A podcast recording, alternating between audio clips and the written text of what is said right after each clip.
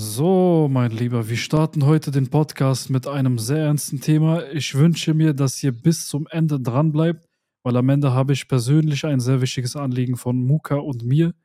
Und deswegen ist es sehr, sehr wichtig, dass ihr heute einmal durchhört. Es wird sehr emotional, es wird sehr ernst, im Gegensatz zur letzten Folge. Aber die, die die letzte Folge gehört haben, die haben auch mitbekommen, was heute das Thema ist.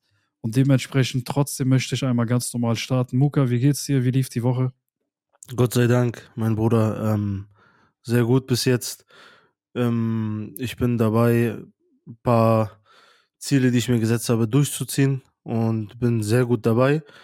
Ähm, ich versuche einfach nur konstant das Ganze beizubehalten und wie man halt so schön sagt, das Leben ist kein Sprint, sondern ein Marathon und darauf kommt es halt an. Also ich kann mich nicht beschweren, Gott sei Dank. Wie geht's dir, Bruder? Wie ist deine Woche so bis jetzt verlaufen? Bruder, Bruder, soweit gut. Ich habe kaum was gegessen heute, deswegen wundert euch nicht, dass ich, dass ihr ein paar Geräusche hört. Habe meine Kamera noch nebenbei an. Liebe Grüße an alle. Ähm, falls ich die Kamera reinschneiden sollte, dann seht ihr mich auch hier am Essen. Ähm, was isst du denn gerade? Oder ich esse gerade so einen Cookie mit Milch. In was für, einem, in was für einer Tasse? Abendessen. Kasek. Mr. Kasek. Das macht voll weihnachtliche Stimmung hier, wenn ich diesen Cookie sehe und so, wie du das in Milch tunkst. Ich muss voll an Kevin allein zu Hause denken. Gibt mir voll die Vibes. Mir fällt meine Kindheit ein. War schon immer so ein, so ein Ding, ne? So Kekse in Milch reintunken, ne? Und wo wir bei Kindheit sind, das Thema heute ist Kinderarmut. Und nicht jedes Kind hat so ein Glas Milch.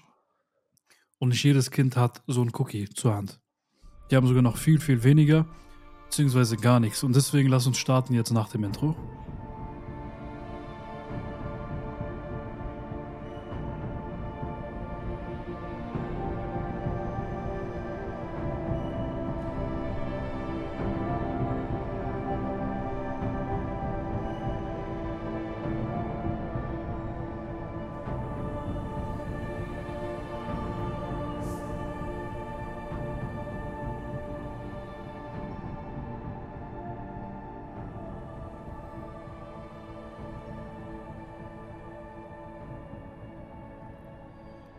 So, mein Bruder, wie gerade angekündigt, das Thema ist Kinderarmut. Was hat mir in der Kindheit gefehlt?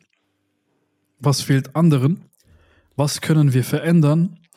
Und was ist wichtig zu beachten, was generell auch mal Kinder angeht? Weil mein letzter Beitrag hat viele Menschen getriggert, indem ich geschrieben habe, wenn du mit 30 nicht heiratest, dann wirst du dein Leben verkacken. Und dann habe ich im nächsten Slot, also im nächsten Slide habe ich dann geschrieben, nein, das ist Spaß. Lass sie von der Gesellschaft keinen Druck machen. Du kannst Kinder kriegen und so weiter, äh, wann du willst, aber natürlich tickt die biologische Uhr gegen dich. Und dann haben sich viele Menschen getriggert gefühlt, die gesagt haben, was heißt die, die biologische Uhr tickt gegen dich und Frauen kriegen Kinder, wann sie wollen. Nein, das stimmt nicht. Ich weiß nicht, welcher Fantasiewelt ihr lebt, aber hier sitzt ein angehender Naturwissenschaftler, beschäftige mich mit Biologie und du musst auch kein Naturwissenschaftler sein, nur um das nochmal anzumerken, um zu wissen, dass du ab einem gewissen Alter keine Kinder mehr kriegen kannst. Eine Frau sogar früher als ein Mann biologisch gesehen, darüber brauchen wir nicht zu diskutieren, das ist keine politische Diskussion, das ist eine biologische, das ist ein biologischer Fakt. Und dagegen kann man nicht viel sagen. So. Du kannst mit 70 von deiner, von, von dein, von deinem Organismus her, kannst du als Frau keine Kinder mehr kriegen, außer es ist ein Ausnahmefall, wobei mir keiner bekannt wäre nach 60. Gibt es bestimmt irgendwo auf der Welt. Aber selbst das ist für das Kind nicht förderlich. Okay? Das heißt, die biologische Uhr tickt gegen euch. Und das muss man einfach mal einsehen. Trotz dessen, heiraten könnt ihr jederzeit. Einen Partner finden könnt ihr jederzeit ein Unternehmen gründen könnt jederzeit, eure Leidenschaft verfolgen könnt jederzeit. Selbst da tickt aber auch die biologische Uhr gegen euch, weil ihr werdet mit, 55 nicht mehr eurer Leidenschaft, wenn zum Beispiel Kampfsport eure Leidenschaft ist, werdet ihr nicht mehr die Leistung bringen können wie vorher. Muka ist selbst Kampfsportler, das dementsprechend kann er es zum Beispiel auch bestätigen, aber auch ein anderer Sportler, ein Laufsportler oder sonstiger, kann dann nicht mehr mit diesen, mit diesen Altersrahmen, wofür man zum Beispiel den man für die Olympiade hat oder für Meister, Weltmeisterschaften hat, da ist so ein gewisser Altersrahmen. Fußballer werden auch irgendwann aus, aussortiert, ne? so ab 35, 40, 45 oder so. Und dementsprechend weiß man einfach, der Mensch die Uhr tickt immer, also die, die tickt rückwärts ab einem gewissen Punkt. Ne, biologisch gesehen, ab einem gewissen Punkt tickt die Uhr rückwärts. Das heißt, eure Zellen bauen sich langsam ab, euer, euer Sichtfeld baut sich langsam ab, eure Neu Neu Nervenzellen bauen sich weiter ab und so weiter und so fort. Natürlich könnt ihr dagegen so ein bisschen arbeiten und ein bisschen was machen, aber am Ende des Tages tickt die biologische Uhr gegen euch. Einfach ein Fakt.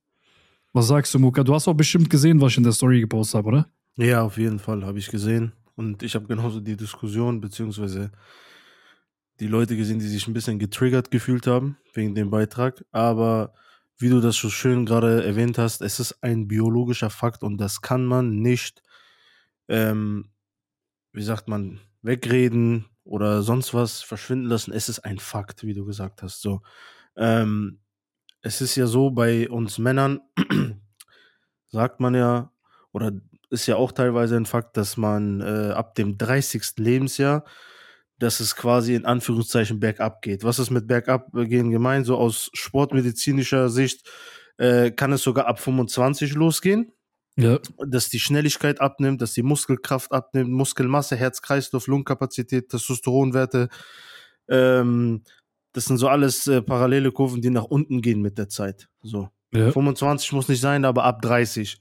Ich selber merke das wenn ich so überlege, als äh, Live-Beispiel von mir mhm. persönlich jetzt, wo ich damals mit ähm, Sport habe ich schon immer als Kind getrieben. Die erste Sportart, die ich getrieben habe, war Fußball. Und äh, die Leidenschaft habe ich dann beim Kampfsport gefunden. Mit äh, Ende 14, Anfang 15 habe ich dann sechs, sieben Jahre lang gemacht. Ich habe Taekwondo gemacht, ich habe geboxt, ähm, Thai-Boxen und MMA habe ich gemacht. Und wie ich da aktiv war, wie mein Körper dort sich regeneriert hat, wie schnell es sich regeneriert äh, hat. Ich habe fast jeden Tag trainiert, bin nebenbei zur Schule gegangen und als junger Kerl, ja, als Heranwachsender, als Pubertierender, bist du ja übertrieben aktiv, meistens halt, ne? Ja. So, in der Schule spielst dort habe ich auch Fußball gespielt, in den Pausen, ne? richtig ausgeschöpft, die ganze Zeit hin und her mit Busfahren, ständig spazieren. Und trotzdem habe ich dann mein Training durchgezogen und dann musste ich am nächsten Tag zur Schule wieder um äh, 6 Uhr wach sein oder 5 Uhr sogar wach sein. Ich habe sogar mal eine Zeit lang, wo ich meine Boxkämpfe gemacht habe, für die Vorbereitung, den letzten oder vorletzten Monat, habe ich einen Monat lang, bin ich um 4 Uhr aufgestanden, ne? 4 Uhr in der, in der Woche, wo ich zur Schule gehen musste, bin ich um 4 Uhr aufgestanden, bin 45 Minuten bis zu einer Stunde gejoggt, nach Hause geduscht und dann ab zur Schule. Heftig. So, und wenn ich mir. Wie sieht das jetzt aus? Ja, jetzt. Also kommt ja bei mir auch dadurch, dass ich dann auch wieder fünf, sechs Jahre lang nichts gemacht habe. Also wirklich mhm. gar nichts. Zwischendurch mal ein bisschen Fitness und ein bisschen so, aber nicht so intensiv und nicht so auf die Ernährung geachtet und so weiter und so fort. Ich habe auch extrem zugenommen. Ähm, jetzt, wo ich jetzt angefangen habe, Bruder, ich merke das richtig auf meinen Knochen. Ne? Ich merke das übertrieben. Regeneration hat nachgelassen. So. Ja übertrieben nachgelassen. Ich bin jetzt, Gott sei Dank, ist mir das bewusst, dass ich vorsichtiger sein muss. Mein Wille sagt mir, am liebsten würde ich drei, vier Stunden am Tag trainieren. Ja. Was mein Kopf mir sagt, ne? Aber mein Körper streikt übertrieben, Bruder. Ich merke, wie meine Muskeln übersäuern, meine Gelenke und so weiter und so fort. Ich muss jetzt das Ganze doppelt oder dreifach so viel ausgleichen und runterkommen. Ja. Das, zu, das jetzt zu dem Punkt, ne? Deswegen ist das einfach ein Fakt. Kann man nicht äh, reden und das in Bezug der Frau da kenne ich jetzt die genauen Zahlen nicht, da bist du besser als äh, ich mit den äh, Fakten, wo es dann bergab geht mit der Frau oder wo es dann schwierig werden kann, um dass man zum Beispiel äh, Kinder auf die Welt äh, setzen kann und so weiter. Ja, so mit so ca. 35 Jahren sagt man, ist rein biologisch ist dann so wirklich das Limit erreicht. Natürlich kann man danach immer noch Kinder kriegen, aber rein biologisch gesehen, auch von der Gesundheit des Kindes her, Leute, merkt euch das wenn ihr meint, mit 50 oder mit 45 noch Kinder kriegen zu wollen, muss das ärztlich sehr, sehr gut begleitet und untersucht werden. Aber das Risiko für das Kind steigt und für die Mutter auch, dass es gesundheitliche Probleme geben wird und ja. Komplikationen geben wird. Also, abgesehen davon, dass ihr meint, okay, ja, mit 45 und hin und her und ich bin unabhängig oder woran es auch immer liegt, dass manche Frauen sich darauf was einbilden. Im Endeffekt tut ihr dem Kind nichts Gutes. Okay? Also euer Ego könnt ihr mal zurückstecken und mal, das, mal an das Wohl eures Kindes denken und sagen, hey, wenn ich mit, wenn ich mit 45 noch keine Kinder habe und ich mir unsicher bin oder die ärztliche Begleitung nicht perfekt ist oder sonstiges, dann würde ich sagen, ey, nimm mal deinen Stolz ein bisschen zurück, nimm dein Ego zurück und lass es lieber. Weil du machst extreme Komplikationen dadurch. Und wie, aber was für eine Alternative ich vorschlagen würde, kommen wir im Laufe dieser Folge auf jeden Fall dazu, weil es gibt Alternativen und es gibt auch Alternativen, wenn ihr 50 seid, okay? Und die stellen wir euch im Laufe des Podcasts vor. Aber lass uns langsam auf das Thema eingehen, weil das Thema ist ein bisschen wichtiger. Achso, übrigens nur ganz kurz, damit ich es erwähnt habe. Die Diskussion ist ein bisschen ausgeartet. 30 Prozent der Kommentare waren dann irgendwann toxisch, beziehungsweise waren auch ein bisschen beleidigend und waren. Ich möchte nicht, dass nur an meinen Beiträgen so eine extrem, also so eine Diskussionsstimmung herrscht. Weil es soll ein Safe Place sein. Leute sollen sich wohlfühlen, wenn sie dort ankommen. Da sollen positive Kommentare sein. Da sollen gute Kommentare sein, weil wenn jemand, der gerade mit Stress, mit einer leicht deprimierender Phase oder mit einer depressiver Phase auf mein Profil stößt, weil der Algorithmus ihm das vorschlägt. Ne, der Algorithmus kennt uns manchmal ja besser als unsere Freunde. Und wenn der uns das vorschlägt, dann möchte ich nicht, dass dieser Mensch dann irgendwie hässliche Kommentare sieht oder toxische Kommentare sieht, weil das verunsichert ihn noch mehr. Mein Profil soll ein Safe Place bleiben. Deswegen, wenn ihr blockiert seid nach so einem Vorfall, wenn ihr so ein Kommentar geliked habt oder wenn ihr so einen Kommentar äh, geschrieben habt, dann nehmt mir das nicht übel. Aber ich muss es einfach sagen, weil wenn ich euch blockiere, heißt das einfach, ich hatte das Gefühl und ich betreue meine Community über zehneinhalb Jahre, bald werden es elf Jahre und ich weiß einfach, ab wann es so eine negative Stimmung geben wird. Und dann blockiere ich die Kommentare und ich blockiere auch die Person. Dann habt ihr halt reingekackt. Auf gut Deutsch. So. Und deswegen äh, wundert euch nicht, mir geht es nicht darum, dass ich irgendwie keine Kritik vertragen kann oder so. Ihr könnt mir gerne über eure Fake-Profile, über Nachrichten dann immer noch eure Kritik schreiben. Aber in meinen Kommentaren habt ihr dann nichts mehr verloren. Ja, finde ich, sollte auch so sein. Ja. Klar können die Leute, ähm, ich denke mal, da wirst du mir zustimmen, äh, gerne sich austauschen untereinander, wenn jemand natürlich zu irgendeinem Beitrag von dir eine andere Meinung äh, zustimmt oder selber eine, eine andere Meinung hat zu irgendeinem Thema, gar kein Problem. Bleibt äh, immer korrekt, keine Beleidigungen, nicht irgendwelche anderen Leute da fertig machen oder diskriminieren oder irgend solche negativen Geschichten. Bleibt einfach neutral, diskutiert das jetzt nicht in einem übertriebenen Maße aus, schreibt gerne eure Meinung, wenn es euch wirklich so sehr interessiert und euch so sehr stört, könnt ihr Kianimus auch persönlich schreiben. Und ich kenne meinen Bruder sehr gut. Das macht er schon seit zehneinhalb, fast jetzt elf Jahren. Er schreibt auch mit euch gerne, wenn ihr neutral seid und eure Meinung ganz easy und entspannt ihm erzählt. Ich glaube nicht, dass er abgeneigt davon ist. Das war er nie bis jetzt. Oder habe ich Ihr müsst nicht neutral sein. Ich glaube, ich weiß, was du meintest, aber wenn es konstruktive Kritik ist und wenn es nicht beleidigend ist, wenn es respektvoll ist, mit Höflichkeit ist, können wir über alles reden. Ihr könnt auch Satanist sein und ihr könnt mit mir reden, wenn ihr den Respekt und die Höflichkeit behaltet. Sehr schön gesagt, Bruder. Ihr könnt auch mich total hassen, beziehungsweise ihr könnt mich absolut nicht mögen und wenn ihr konstruktiv eure Kritik äußert, höre ich euch trotzdem gerne zu. Warum nicht? Ja. Easy. Ich mache sogar Merchandise draus und verkaufe es in meinen Shop. Perfekt. Ich hasse Kianimus. Perfekt. Ja. Ich Sollen meine nicht, Gegner kaufen? Ja, ich sage, ich, so wie ich dich auch kenne, Bruder, also du hast da keinen Grundhass in dir, dementsprechend äh, bist ja. auch mit dir selber im Rein und äh, unser Mindset von dir und auch von mir ist so weit in der Hinsicht ausgeprägt, dass wir natürlich wissen, dass nicht jeder Mensch gleich denkt, tickt etc. Dementsprechend scheut euch dafür nichts, bleibt einfach nur bitte korrekt und respektvoll. Das ist die Grundbasis für eines jeden Menschen auf dieser Welt, meiner Meinung nach. So läuft ihr immer sehr gut. Und die Grundbasis für eine Demokratie. Übrigens, eine liebe Grüße an die Dame, die mich auf dem Aldi-Parkplatz angesprochen hat. Die hat nämlich mein Buch gekauft und war am Fahrrad unterwegs und hat gesagt, hey, hallo, Kianismus. Ich so, nein, ohne das in der Mitte. War total die nette Dame. Sie hat gesagt, ich lese dein Buch gerade. Ich ähm, äh, reise viel, also beruflich. Und dann lese ich dein Buch etappenweise und so. Ich habe gesagt, also sie hat mir gesagt, ich habe dir geschrieben auf Instagram. Und ich habe aber ihren Namen vergessen. Also ich wollte ihr antworten, aber ich habe ihren Namen vergessen. Falls du das hörst, weil ich habe ihr gesagt, hör auch gerne in unseren Podcast rein. Falls du das hörst, schreib mir nochmal, dann sehe ich deine Nachricht safe auf jeden Fall nochmal. Ja, schöne Grüße auch von meiner Seite aus. Sehr, sehr liebe Grüße. Und auch, wo du das gerade erwähnst, mein Bruder, ähm, möchte ich mich auch, weil ich finde, man kann sich da nicht oft genug bedanken, auch an alle Supporter und an alle Zuhörer bedanken, die mir und auch dir schreiben, die den Podcast so feiern. Wirklich, das kann man nicht meiner Meinung nach oft genug erwähnen. Vielen, vielen Dank an jeden Einzelnen von euch spricht. Ich will, dass jeder von euch sich persönlich angesprochen fühlt. Es ist krass. Ich bin immer noch überwältigt und ich sag das Kernimus jeden Tag. Ich sag, Bruder, ist das wirklich so, dass hier so viele Leute das feiern? Wirklich so viele Nachrichten? Meinen die das wirklich so? weil ich das Ganze nicht so ganz realisieren kann, aber ich freue mich übertrieben. Kianimus freut sich auch jedes Mal, das motiviert uns.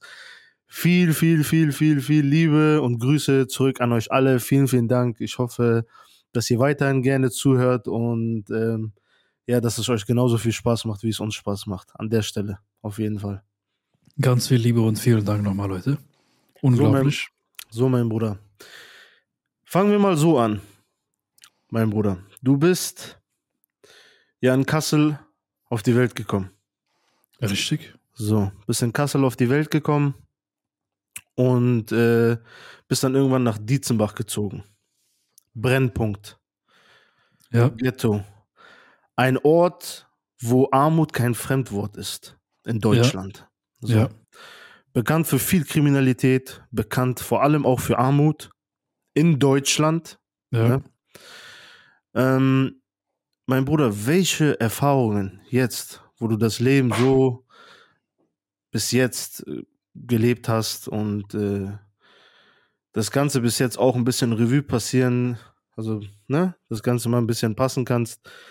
Erzähl doch mal, mein Bruder, was fällt dir jetzt ein, was du so, was, wo du das erste Mal gemerkt hast, dass du mit Armut konfrontiert bist? Äh, kurze Anmerkung für die jetzt, die vielleicht das Video sehen werden. Ich habe gerade notiert, dass ich mal das Viertel einblende. Also ihr habt das Bild wahrscheinlich dann gleich gesehen, wenn ihr das, den Videopodcast seht. Ähm, das ist mein Viertel, wo ich aufgewachsen bin. Über 20 Jahre gelebt habe. Und wichtig ist auch zu erwähnen, jetzt wo du gesagt hast, als Kind habe ich die Armut nicht wirklich gemerkt. Beziehungsweise sie ist an mir vorbeigegangen. Ich habe nicht viel drüber nachgedacht ich habe sie bemerkt, aber ich habe nicht drüber nachgedacht. Das liegt okay. aber auch daran, dass ich in einem Viertel gewohnt habe, wo ganz viele Kinder sind. Wir haben hier ganz viele Kinder. Und alle anderen Kinder in meinem Viertel, in meinem Brennpunkt, das sind fünf Hochhäuser, die sind alle aus derselben Schicht, aus derselben unteren sozialen Schicht und der unteren finanziellen und der unteren, ähm, ja, und aus der unteren wirtschaftlichen Schicht so, so, so gesehen, ne?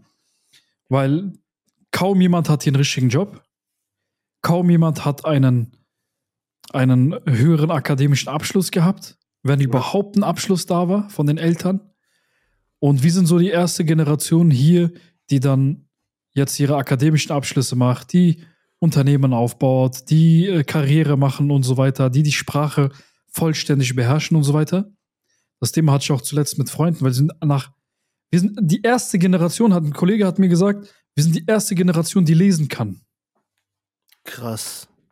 Die erste Generation, die vollständig in Sprache und Schrift sich ausdrücken kann. Heftig. Weil viele der Eltern der Le Leute hier, die ich kenne, die können nicht lesen. Und wenn die lesen können, haben die Schwierigkeiten beim Schreiben. Und wenn okay. die schreiben können, können sie nicht so gut schreiben. Und dann sitzt so jemand hier zum Beispiel, meine Eltern können die Sprache nicht perfekt, die deutsche aber hier sitzt jemand, der, Sohn hat zwei Bestsellerbücher geschrieben. Weißt du, ich meine? Ja. Mein ganzes Unternehmenskonstrukt ist aus Schreiben aufgebaut, aus der deutschen Sprache. Wenn wir Rapper haben, die jetzt Millionäre sind, euer, euer ganzes Unternehmenskonstrukt und euer ganzes Künstlerkonstrukt ist aus der deutschen Sprache aufgebaut. Ohne die ja. deutsche Sprache wärt ihr nichts. Richtig. Mal abgesehen davon, dass der eine Rapper mehr oder weniger die deutsche Sprache beherrscht, aber die deutsche Sprache ist euer verbaler Transfer, euer inhaltlicher Transfer und eure, euer finanzieller Transfer. Ja. Weil ohne die wärt ihr nichts. Und Sprache fördert. Und wodurch entsteht Sprache? Durch Bildung. Aber um zurückzukommen zu deiner Frage, als Kind habe ich tatsächlich die Armut nicht so wirklich bemerkt, aber nur wenn ich in der Schule war und mit Kindern aus der mittleren Schicht zum Beispiel zusammenkam oder aus der höheren Schicht gab es gar nicht wirklich Kinder bei uns, Ernst-Reuter-Schule Dietzenbach. Ganz, ganz schlimme Schule übrigens. No front, aber ist doch, doch front auf jeden Fall. Ganz schlimme Schule. Äh, die Lehrer hatten wenig Verständnis für uns und äh, wir wurden tatsächlich auch Ghetto-Kinder genannt und mir wurde oft gesagt, dass ich als Drogendealer enden werde und so, auch von Lehrern. Hm. Und Okay. von den Kindern auch. Von den anderen Kindern, von der mittleren Schicht.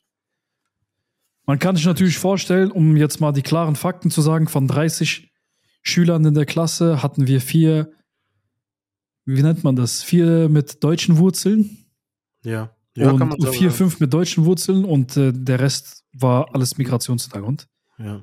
Und der Migration, von den Kindern mit Migrationshintergrund, jetzt sagen wir 26 bleiben übrig, vier sind mit deutschen Wurzeln. Von 26 mit Migrationshintergrund waren 22 aus wirtschaftsschwachen Familien. Familien. Und das ist krass. Das, echt ist krass. sehr, sehr krass. Ja. 10 Prozent, ungefähr 10, 12 Prozent haben deutsche Wurzeln oder 15 Prozent. Und der Rest hat Migrationshintergrund. Und von diesem Migrationshintergrund haben nochmal die 20 von den 26 sind aus wirtschaftsschwachen Familien oder 22 sind aus wirtschaftsschwachen Familien. Und vier sind aus der normalen Schicht. Überleg mal. Das ist krass. Ist, ist, ein, ist einem gar nicht bewusst, ne?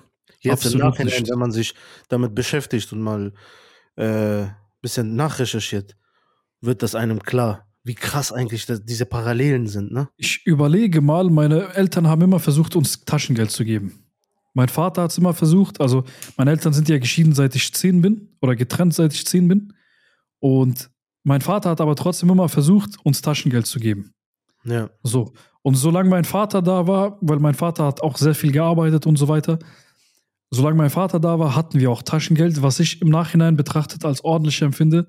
Vielleicht kannst du auch mal so eine Zahl nennen, ähm, beziehungsweise du kannst sagen, ob das viel oder wenig ist. Und alle, die hier vielleicht zuhören, ihr könnt auch mal gucken im Vergleich, was habt ihr an Taschengeld bekommen, was habe ich bekommen. So. Ich habe bekommen, als mein Vater da war, da war ich in der vierten Klasse, in der dritten Klasse, da war ich neun oder acht oder zehn, acht ungefähr, neun, habe ich am Tag 50 Cent bekommen. Also 2,50 Euro die Woche. Krass. Oh, das ist Und- krass, Bruder. Für mich war das viel. Ja. Weil mit 50 Cent, weiß ich noch, konnte ich für 26 Cent, glaube ich, einen Kinder Country holen. Und dann konnte ich mir noch so 4 Center Schock holen. Ne? Ja. Ähm, wir blenden noch mal eine Umfrage ein. Muka hat gerade geschrieben, wie viel Taschengeld habt ihr bekommen. Ne? Das ist auch wichtig. Vielleicht könnt ihr das mal dann eintragen als offene Frage. Einfach runterscrollen, wenn ihr auf Spotify hört, dann könnt ihr es nennen. Äh, mein mittlerer Bruder, der ist drei Jahre älter als ich. Der müsste dann so zwölf gewesen sein um den Dreh, wenn ich neun war. Der hat bekommen Euro. Also ein Euro am Ja. Tag. Fünf Euro Ja. die Woche. Also Wochenende gab es nichts. Es gab nur was für die Schule, falls wir uns zusätzlich, weil unsere Mutter hat uns immer Essen eingepackt. Unsere Mutter hat uns immer Essen eingepackt. Toast, dies, das, Eier, bla bla bla, ne? So, aber ich muss euch sagen, der Sprung von wo mein Vater noch da war und als sie sich getrennt haben, ist enormer. Von der finanziellen Lage, von der mentalen Lage, von allem. Einfach sage ich euch gleich. Wir sind jetzt noch in der Lage, wo mein Vater da war. Mein ältester Bruder hat zwei Euro am Tag bekommen, der ist acht Jahre älter als ich. Das heißt, äh, der müsste da gewesen sein. Sag's mir. Zwölf. Ja. Nee, nee, der, nee, wer- der, wer Der war dann mittlere- 16? Der, der war 17, wenn ich 17, 9 genau. war, genau. Ja. Der hat 2 Euro am Tag bekommen, also 10 Euro die Woche und im Monat 40 Euro. So. Das heißt, das ist so ungefähr sind die Zahlen. Ne? Das heißt, ich habe 10 Euro im Monat bekommen. Mein mittlerer Bruder hat, ähm, sag's mir, 20 Euro im Monat bekommen und mein ältester 40 Euro im Monat. Krass. So. Als mein Vater dann weg ist, also wo die sich getrennt haben, gab es erstmal gar nichts. Woher auch? Woher sollte Woher es auch kommen? Weil meine Mutter musste sofort ähm, Arbeitslosengeld 2 anmelden, also Hartz IV beantragen äh, und gu musste gucken, dass die Miete reinkommt und so mehrere Monate gab es auch keine Miete, weil mit den Unterlagen hin und her und so, es ging sehr, sehr lange, hatte sie kein Geld, gar nichts, hat dann ihre eigenen Sachen verkauft, damit sie dann Essen kaufen kann. Hast du das eigentlich, wo deine Eltern sich geschieden haben, konntest du das richtig realisieren? Wahrscheinlich nicht, ne? Was da Teils, vor- teils, teils, teils. Ja. Ich habe auf jeden Fall gespürt, dass da auf jeden Fall ganz große Probleme zu Hause herrschen. Ja. Im Sinne von, also es war ja, es war ein Streit und dann war, war das vorbei, weil meine Mutter hat auch 20 Jahre Gewalt ertragen, äh, Schläge ins Gesicht, Schläge in den Bauch, wo sie mit mir schwanger war.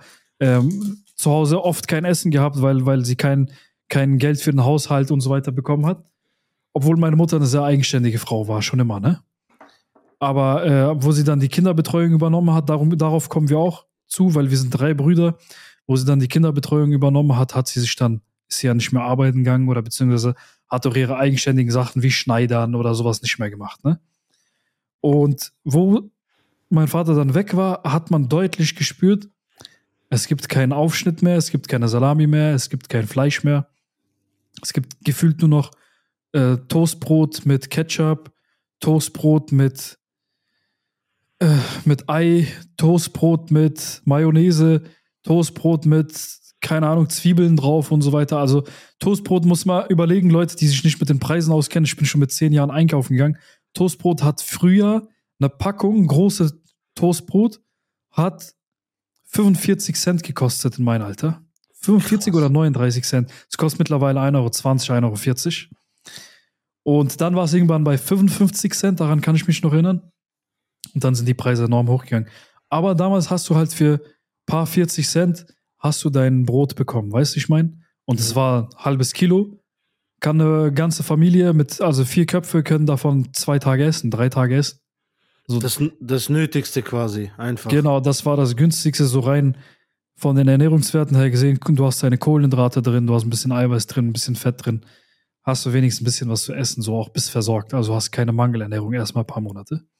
Hm. Und Richtig. für mich war das Highlight in der fünften Klasse zum Beispiel. Und das war krass, weil ich habe im Nachhinein überlegt, meine Mutter hat Sujuk geholt. So, heute verzichte ich auf Sujuk, weil es mir zu fettig ist. Damals war es ein Highlight, weil Sujuk ist teuer gewesen. Sujuk ist immer noch teuer, finde ich. Immer noch teuer, richtig, ja. So eine Packung äh, Sujuk damals hat gekostet 5,99, 4,99, sowas. Kilo? 5,99? Nee, noch, noch ein bisschen günstiger. Jetzt mittlerweile bist du bei fast 10 Euro, also 8,99. Das war diese A-Türk. Sujuk. Ja, gibt's- diese blaue oder diese gelbe Packung. Die kosten jetzt Ja. 13, 14 Euro.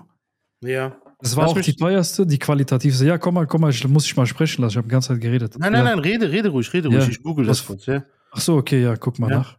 Ja, erzähl. Und ich habe, das war für mich Highlight und das Lustigste ist, meine Mutter war so stolz drauf und irgendjemand hat ihr empfohlen, hol deinen Sohn Sujuk, weil ich war sehr klein, ich war sehr dünn.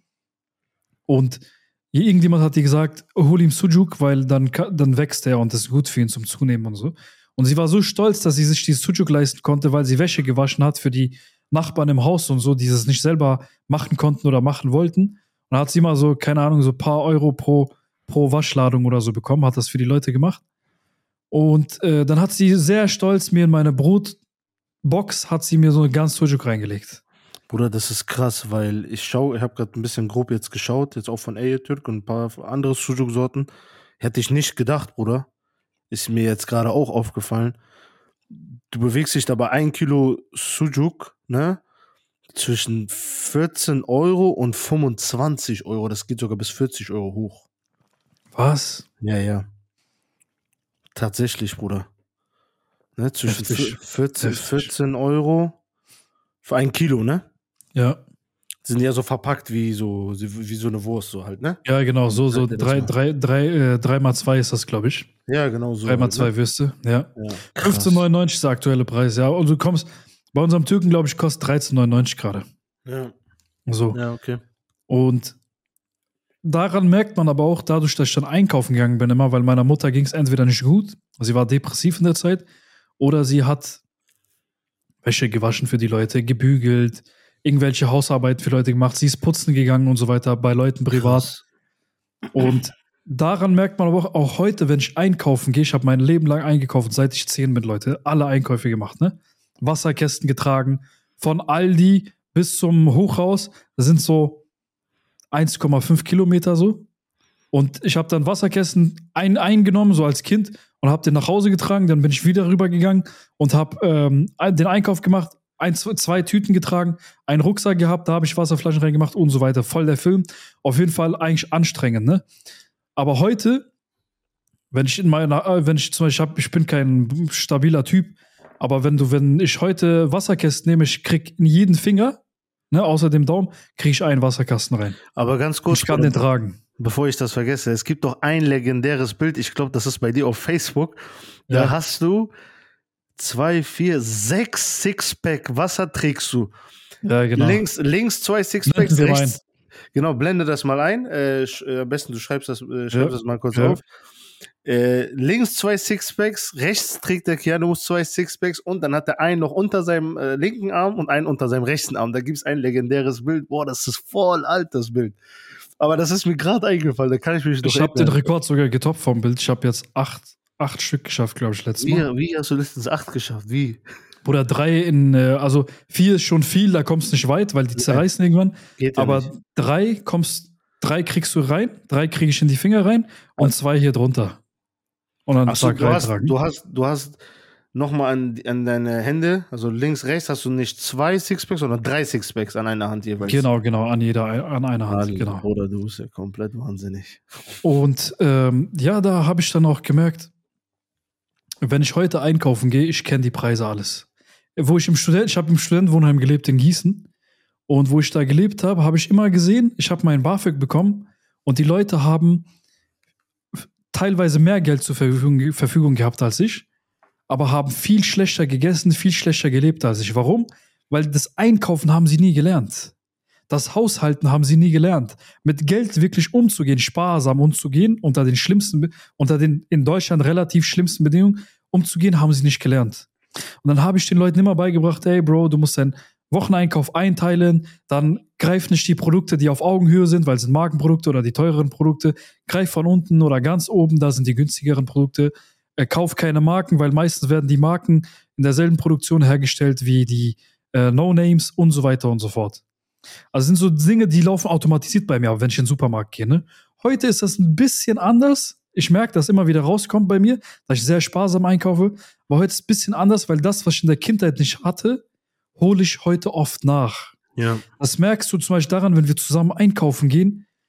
Ich hau rein, alle. Ich mach drei Packungen Chips rein, drei Packungen äh, vegetarische Haribo rein, dann hau ich hier Kekse rein, dann hau ich das rein. Am Ende kommen wir mit 50, 60 Euro Einkauf raus und, Und haben wo? Süßigkeiten gekauft. Und, und nicht im Supermarkt, an der Tankstelle, An der Tankstelle. In dem Vlog mit Samedin habt ihr das wahrscheinlich auch Zum gesehen. Beispiel.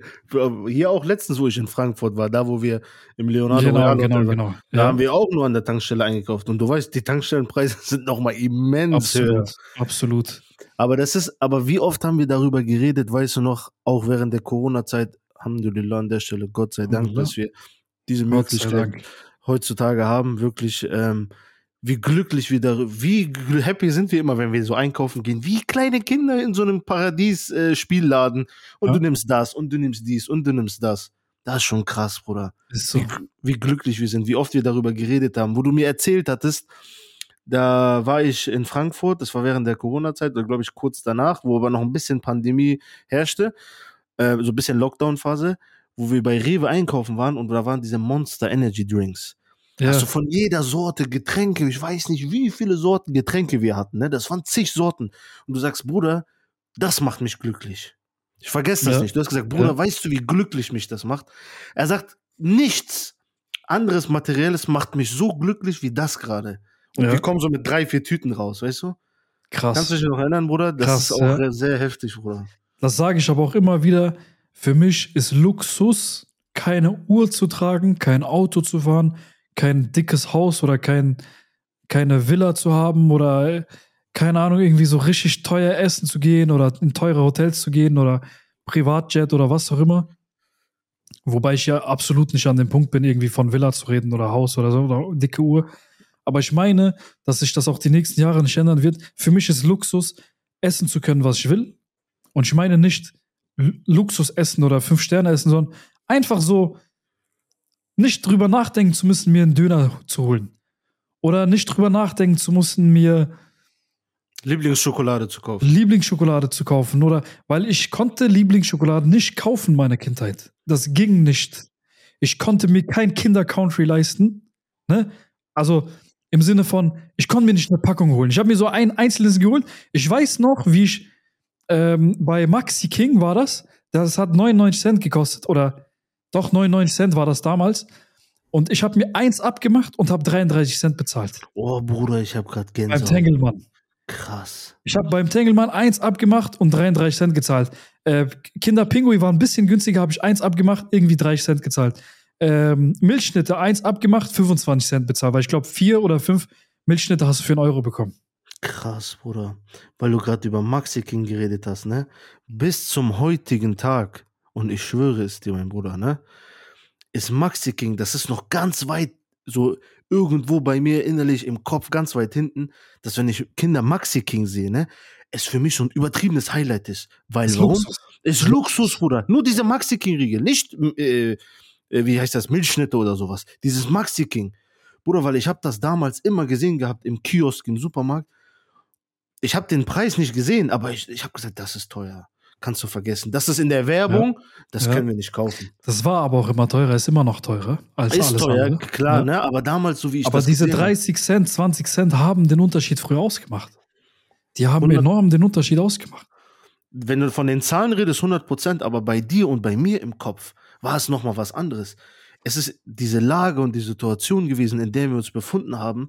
Wir haben, Ja. da, wir haben da, du hast jetzt, weil du ja sehr früh eingekauft hast, auf die Preise geachtet. Ich, ich zum Beispiel nicht. Ich habe nicht so früh wie du eingekauft. Aber, Bruder, es ging bei uns nicht. Ich wusste das auch schon. Ich habe nicht meinen Vater oder so gefragt, als Kind. Ja.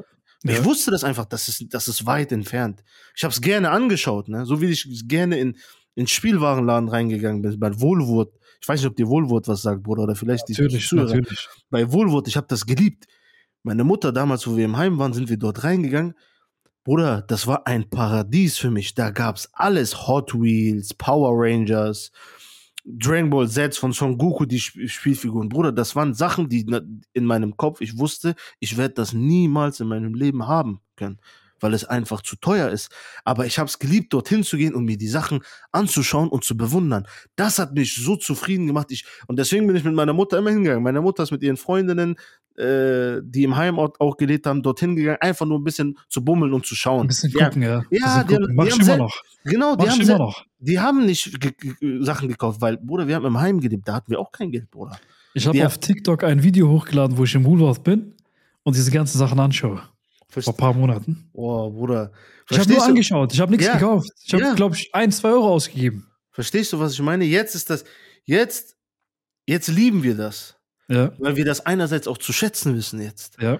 Und diese Erinnerung und diese Nostalgie, die wärmt unser Herz übertrieben auf, Bruder, wenn wir an unsere Kindheit damals denken. Aber damals als Kinder, wenn man das, das ist so, das ist so ein lachendes, ein weinendes Auge. Ich krieg gerade auch voll Gänsehaut, wenn ich daran denke, weil als Kind, Bruder, ich bin da hingegangen mit meiner Mutter. Ich habe sie nicht einmal gefragt, können wir das kaufen, weil ich wusste, ich habe diese Frage war gar nicht in meinem Kopf. Ich habe gesagt, egal, dieses da reingehen und einfach mir das anzuschauen und das in die Hand zu nehmen, das hat mir schon gereicht, Bruder. Ja. So, verstehst du? Das hat mich schon übertrieben glücklich gemacht. Und dann bin ich zurück im Heim und dann habe ich mit den Jungs geredet, oh, hast du gesehen, ich habe die neue Spielfigur von äh, Son Goku gesehen oder hast du die neuen äh, Pokémon-Karten gesehen und so voll krass, dieses so, so glitzernde Folie und so weiter. Bruder, das ist krass, Krass. Alter. Krass. Das ist krass. Wo du auch gerade erzählt hast, Bruder, in Bezug auf Taschengeld, ich hoffe, ich nehme dir dein Wort nicht. Ähm, bei mir war das so, Bruder, in, äh, ich habe Taschengeld bekommen, als ich in die fünfte Klasse gekommen bin Mhm. bin ich von der Grundschule in die fünfte Klasse. Es war ein, äh, auf die Gesamtschule, Otto Hahn Schule. Vielleicht einige, die aus Hamburg kommen, kennen die Otto Hahn Schule, die war in Jenfeld. Dort war ich. Und ich habe dort, glaube ich, ab der fünften Klasse dann, ähm, warum ich auch zu dir meinte, krass, dass du 50 Cent bekommen hast, Bruder, ich habe 5 Euro bekommen. Mhm. So, ich habe 5 Euro bekommen. Guck dir mal diese Parallelen an. So. Aber nicht am Tag, oder? Nein, nein, nein, niemals. In Nein. der Woche. So, in der Ja. Woche Ja. Und das ging, glaube ich, auch nur bis zur, lass mich nicht lügen. Bruder, du weißt, bei mir mit, mit, mit der Vergangenheit bei mir, ich habe viele Sachen, ich habe ja nur, nur leichte Flashbacks immer. Deswegen verzeiht mir Leute, wenn ich nicht die genaue Zeit und so erwähnen kann. Ich versuch's, bei mir ist das leider so in meinem Kopf. Ähm, ich habe das, glaube ich, bis zur Mitte der sechsten Klasse oder, glaube ich, Anfang der siebten Klasse. Danach nicht mal, weil danach habe ich dann angefangen zu arbeiten. So. Ja. Und ich habe nicht regelmäßig in der Woche 5 Euro bekommen, Bruder. So. Weil die Schule ging, ging äh, von 8 Uhr bis 16 Uhr. Es war eine Ganztagsschule. So. Ja. Essensmarken, Bruder. Äh, haben wir nicht bekommen und das war zu teuer. So, ich konnte nicht. Äh, in der Was, was, was, sind, was sind Essensmarken? Und Essensmarken in, in einer Gesamtschule, also damals zu meiner Schulzeit war das so, äh, hat, haben wir ähm, zwei Pausen gehabt und eine 45-minütige Pause. Das war die große Pause. Ja. Ne?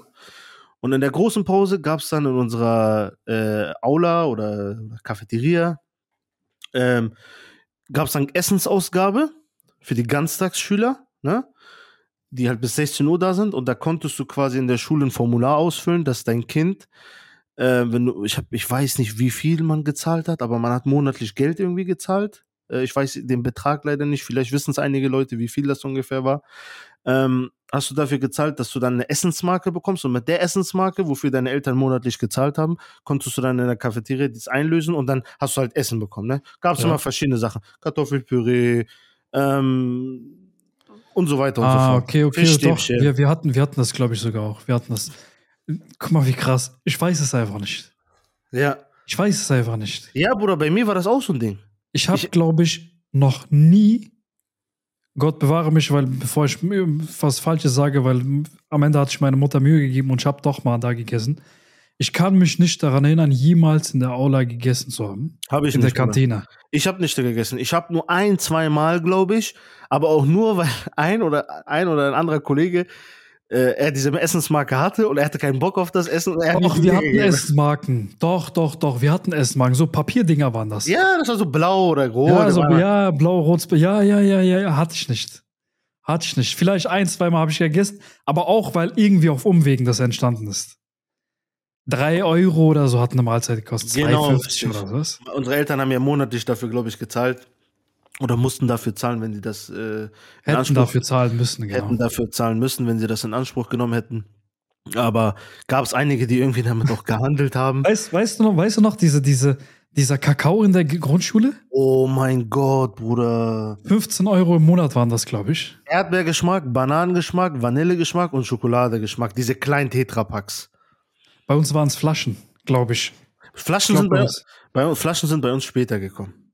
Krass. Wie viel haben die gekostet? Ich glaube 15 Euro im Monat, Bruder. Nein, dann 15 Euro im Monat Nein, war nein, das. diese äh, Kakao-Dinger konnte man bei der Cafeteria. Wir hatten ja noch eine Cafeteria, die man, wo man Bei uns kaufen gab's, konnte. ja, bei uns gab es so ein Dings. Jeden Morgen unten im Keller war, war dieser Kakao und der wurde dann in der Klasse verteilt, jeden Tag. Oh, Bruder, das ist heftig. Bei uns konntest du das nur in der Kantine jede Pause kaufen. Das war Aue Schule in Dietzenbach. Und ich muss sagen, manchmal hatte ich Kakaodienst.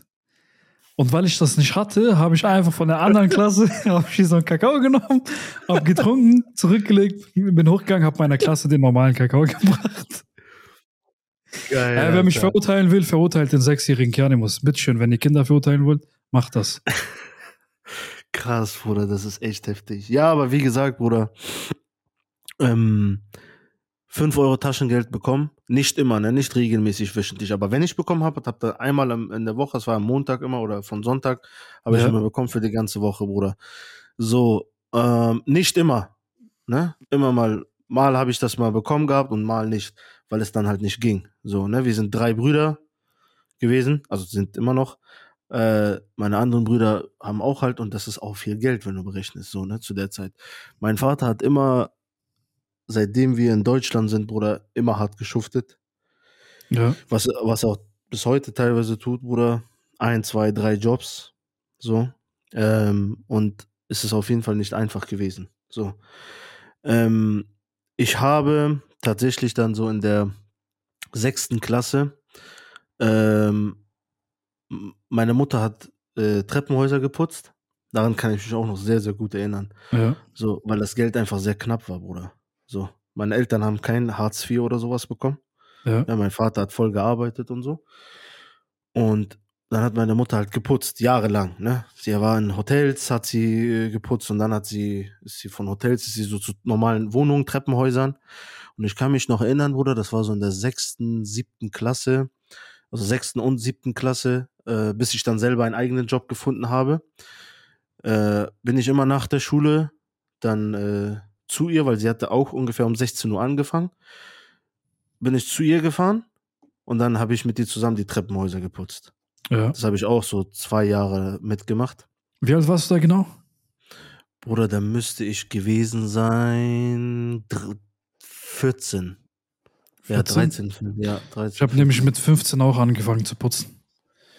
Mit 15 habe ich angefangen zu putzen, aber ich habe mit 10, Ende 10, Anfang 11 meinen ersten Job gehabt in Frankfurt Höchst. Krass. Das ist äh, mit der Bahn 40 Minuten von hier, S-Bahn. Was hast du da gemacht? Das war bei einem Bekannten.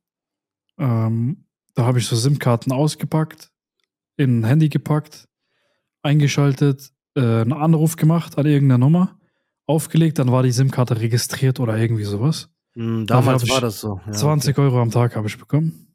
Krass. Ja. Oder mit 10, heftig. Ja. ja, das ist echt krass, Bruder. Jedenfalls, ich habe dann äh, das mitgemacht und dann hat irgendwann meine Mutter den Job dann gewechselt und dann habe ich mit Zeitung austragen angefangen. Müsste um den hm. Dreh um 13 gewesen sein. der Klassiker, ja. Zeitung austragen ist der Klassiker. Und dann habe ich Zeitung äh, angefangen auszutragen. Das hat meine Brüder haben dann auch mitgemacht. So. Ja. Ähm, ja, Bruder, weil das Geld einfach knapp war, Bruder. Das Geld war einfach knapp. Ich wollte immer Zeitung austragen, Bruder. Ich habe nie einen Job bekommen. Ich habe dann Flyer ausgetragen für Pizzerien. Weißt du, was mir gerade einfällt, Bruder? Guck mal, ich vergesse das bis heute nicht, weil du das gerade. Flyer, Flyer gab es auch, waren auch mal zwischendurch mit drin. Einmal, wenn du da reingekommen bist. Ähm, hier in Hamburg nennt sich das, was ich damals gemacht habe, war das Wochenblatt, was wir ja. verteilt haben. So, ja. Das haben wir mittwochs, glaube ich, gemacht und donnerstags oder freitags. Was gab es im Monat dafür? 60, 65 Euro waren das, ne? Im Monat, ja, knapp. Ich glaube, ich habe 80 Euro bekommen. 85 okay. Euro. Ja. So. Und ähm, guck mal, du bist 13 Jahre alt. So. Warum habe ich angefangen zu arbeiten? Ne? Ich habe meiner Mutter gerne geholfen. So. Wir kannten es natürlich nicht anders, Bruder. Ich kannte es ja. nicht anders, Bruder. Ich musste helfen. Da gab es bei mir, na klar, Bruder, hatte ich, wer hat denn Bock als 13-, 14-Jähriger, äh, 12-Jähriger, äh, hat Bock, Treppenhäuser zu putzen, Bruder, nach der Schule? Sag mir das mal. Ja. Wenn du das ja. heute den, den Jugendlichen sagst, Bruder, die gucken die mich an. Vogel, ja. ja, die sagen, was ist los mit dir? So. Das war normal. So. Klar, ne, ich will hier an der Stelle erwähnen, das sind unsere Geschichten. Gibt es Leute, denen es noch schlimmer geht oder die noch mehr Drecksarbeit gemacht haben in noch jüngerem Alter? Das will ich hier gar nicht behaupten. Wir erzählen ja. aber hier unsere Geschichte, ne? nur noch mal hier zur Anmerkung. Und dann halt angefangen, äh, Zeitung auszusagen. Jetzt bist du 13 Jahre alt, 14 Jahre alt. Ich kann mich noch erinnern, ich gehe da in diese Firma da rein, so bewerbungsgesprächmäßig. Ich habe äh, in der Zeitung geschaut, oder selbst am Wochenende, da war so eine Anzeige. So, mein Vater habe ich gesagt, ruf mal da an und so weiter. Kannst du mal da an? Er hat so angerufen mit mir und dann habe ich mit dem auch geredet. Da meint mein Vater, geh hin. Er hat selber nicht die Zeit gehabt, mit mir da hinzugehen. So. Ja. Ich bin alleine hingegangen. Und ich weiß noch, der Chef, ich weiß nicht, das war ein Afghane oder ein Inder, irgend sowas. Und Bruder, da waren ein paar andere, die waren älter als ich, die auch dort gearbeitet haben. Die habe ich auch dort gesehen. Bruder, der Typ war der letzte Abschaum. Ne, dieser Chef. Der letzte Abschaum. Ne, Chef nur von der Abteil, von dem Stadtgebiet dort. Ja.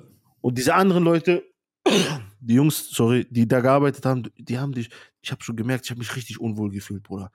Die haben so, was ich im Nachhinein halt gecheckt habe, die haben geguckt, ah, welche Tour kriegt der? Weil die kannten schon, was ist die entspannteste Tour, was die beste Tour und so weiter und so fort. Bruder, ich komme dahin, ich habe gar keine Ahnung.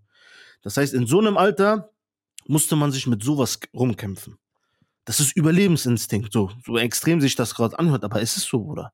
So, gearbeitet, dann habe ich gemerkt, alle, die haben mich richtig auseinandergenommen. Ich habe die beschissenste Tour bekommen. Die haben mir die ekelhafteste Tour gegeben für dasselbe Geld, was die anderen bekommen, die anderen haben, haben eine ganz entspannte, perfekte Tour. Bruder, ich habe die ekelhafteste Tour bekommen. Ja. Und, und wie war ich, das war auch in, in, Winterzeiten, Bruder. Kennst du noch diesen Einkaufswagen, den man so hinterher schiebt, mit so zwei Rädern, ne? Mit diesem Sack. So. Bollerwagen, mein. Ach so, so, dieser, dieser Wagen. Ja, ja dieser, Omi ganz, dieser Omi-Einkaufswagen, genau. Ja. Wir hatten einen, das war auch damals, Bruder, da habt ihr auch kein Auto gehabt. Damals sind wir auch einkaufen gegangen. Ja. So, und den hatten wir dann oder die haben mich bis randvoll gemacht, so. Und im Winter, wurde gewinn. Strecken zu Fuß gegangen, das glaubst du nicht, nach der Schule und so weiter, ne? Ja. Äh, am Wochen, achso, das war am Wochenende auch. Am Wochenende war das auch, weiß ich noch, samstags, genau. Samstags oder sonntags habe ich das nochmal ausgeteilt. So, Bruder, da, da hat's dann, da hat das Arbeiten bei mir angefangen. Unter anderem auch, Bruder, weil ich dann, guck mal, worauf, worauf, ich sag mal in Anführungszeichen, die Armut hinausführt. In der Schule, fünfte Klasse, Bruder, da sind die meisten Kinder Anfang in der Pubertät. So. Ne? Das heißt, man achtet auf die Klamotten, wer ist cool, wer ist nicht cool, wer sieht, wer sieht so gammelig aus, auf Kindersprache, wer ist der Coole, wer hat die freshesten Sachen an und so weiter und so fort, Bruder. So, mit solchen Sachen fängt's an. In meiner Klasse, Bruder, ging es den meisten Leuten sehr, sehr gut. Ja. So, den meisten. Gab es ein, ein, zwei, drei Leute, die waren so in, der no normalen Schicht, aber ein paar anderen, Bruder, von denen gang, geldtechnisch ging es sehr, sehr gut, Bruder. So. Das war auch so meine Clique mäßig. Ja. So. Bruder, denen ging es sehr gut geldtechnisch. Die hatten die freshesten Sachen an, Bruder. Schöne Nike-Schuhe und so weiter. Bruder, bei mir war es, ich hatte von Download hatte ich Sachen an. Ich weiß nicht, ob, gebraucht, ne? Download von C&A, wenn die Leute das kennen, vom Flohmarkt. So, und Bruder, eine, die Jacke, das war so eine rote Windbreaker-Jacke von Download, Bruder, vom Flohmarkt hatte ich die gehabt. Die habe ich, glaube ich, bis zur, bis ich meinen ersten Job hatte und ein bisschen mein Geld hatte, bis dann, das sind zwei, drei Jahre habe ich die getragen. So. Und da fängt es dann halt, halt an, Bruder, ne? Ich sehe das ja als Kind auch und will auch diese schönen Sachen haben. Ja. Aber ich weiß, das ist nicht möglich. So, irgendwann ne, ist das Bedürfnis so groß oder der Druck in der Schule so groß, dass du auch so ein bisschen gemobbt wirst. Dann fängt natürlich auch gleichzeitig das Mobben an. Ne? Und dieses, äh, du wirst nach außen gestoßen, weil du ein Außenseiter bist. Dass ich dann gefragt habe, Bruder, ich habe von meinem Vater immer ein Nein gehört. Nein, nein, nein, kann ich das? Nein, nein, nein. Das hat mich unter anderem auch dazu geführt, dass ich dann angefangen habe zu arbeiten, weil er meinte, geh arbeite. So. Jetzt im Nachgang verstehe ich halt, ging nicht. Nicht, weil er ähm, nicht wollte, sondern es ging nicht, Bruder. Ja. Ging nicht. Ich bin, ich bin nicht das einzige Kind gewesen. Verstehst du? Und so weit habe ich als Kind halt nicht so gedacht an erster Stelle, weil wenn ich was haben will, ich habe doch noch zwei Brüder, die auch, verstehst du? Geht ja nicht. Ne? Und so hat das Arbeiten dann halt angefangen, Bruder. Und dann habe ich, ich habe zig Jobs gemacht, Bruder, so wie du. Zig Jobs, das verbindet uns auch ja sehr, sehr krass, was das angeht. Ich weiß noch, deswegen, eigentlich sind wir ja darüber so richtig, darüber haben wir viel geredet, wo wir uns kennengelernt haben, ne? Über Ja. Arbeit und so. Und da habe ich auch tatsächlich sogar noch 300 Stunden, zwei, nee, das, zu der Zeit war ich dann 260 Stunden im Monat gearbeitet. Und habe dann eben gefühlt jede Nachtschicht wahrgenommen und da haben wir uns ja so unterhalten immer am Telefon. Ja, Mir fällt richtig. aber gerade ein, in der sechsten Klasse, wo ich dann so elf, zwölf, zwölf hätte- musste ich gewesen sein, gab es, ich habe diesen Zeitungsjobs nicht bekommen und da gab es einen Job, den wollte keiner in meiner Gesamtschule machen, an der Hans-Reuter Schule. Die von der Kantine haben das, glaube ich, angeboten oder das lief über die. Es gab einen Mülldienst, beziehungsweise einen Mülljob. Ja. Du solltest, nachdem die Schule aus war, 13.05 Uhr war die Schule aus. Und dann solltest du 13.30 Uhr, glaube ich, anfangen oder 13.15 Uhr die Schule von Müll zu befreien. Vor, aber das war nur ein gewisser Bereich vorne beim Parkplatz, beim Lehrerparkplatz, am Eingang und so ein paar andere Bereiche. Und den Job wollte keiner machen, den Job gab es nur einmal. Ich habe gesagt, okay, 35 oder 40 Euro gab es dafür im Monat, dass du na, nach jeder nach jeder nach jedem Schulende, so 15 Minuten, 20 Minuten, 30 Minuten, da ein bisschen aufräumst. Mit so einer Zange und so Müllkorb bin ich Ja, rumgelaufen. kenne ich. So ein Metall, ist das so ein Metalleimer gewesen? genau, und dann so mit so einer Zange, ja, diese legendäre Zange. Und, ich die. und ähm, da haben mich schon die Kinder schon geärgert, weil die haben dann gesagt, ja, der Mülljunge und so, ne? Ja, genau, richtig. Aber irgendwann habe ich dann so gepiekst mit der Zange, alle. Weil ich sie so gejagt habe. Ich sag, komm mal her, ne? hab ich gesagt, komm mal her jetzt, Alter, was? Wen, wen ärgerst du, alle? Wen mobst du hier, alle? Ich lass mich nicht mobben. Ah, geil, Alter. Und ich habe damals 35 oder 40 Euro wollte die mir geben. Und ich habe dann gesagt, ähm, nein, kannst du mir 45 geben. Hast schon angefangen. Da, da war dieser Geschäftsmann-Instinkt. Da habe ich schon angefangen zu handeln. Ich habe gesagt, gib mir bitte 45. Hat sie gesagt, okay, kein Problem, machen wir. Oder ich glaube, ich habe einen Monat gearbeitet und sie hat gesagt, wenn du gut arbeitest, kriegst du 45 nächsten Monat. Ja. Ich so, okay, mach ich. Das habe ich irgendwie so ein halbes Jahr oder so auch gemacht.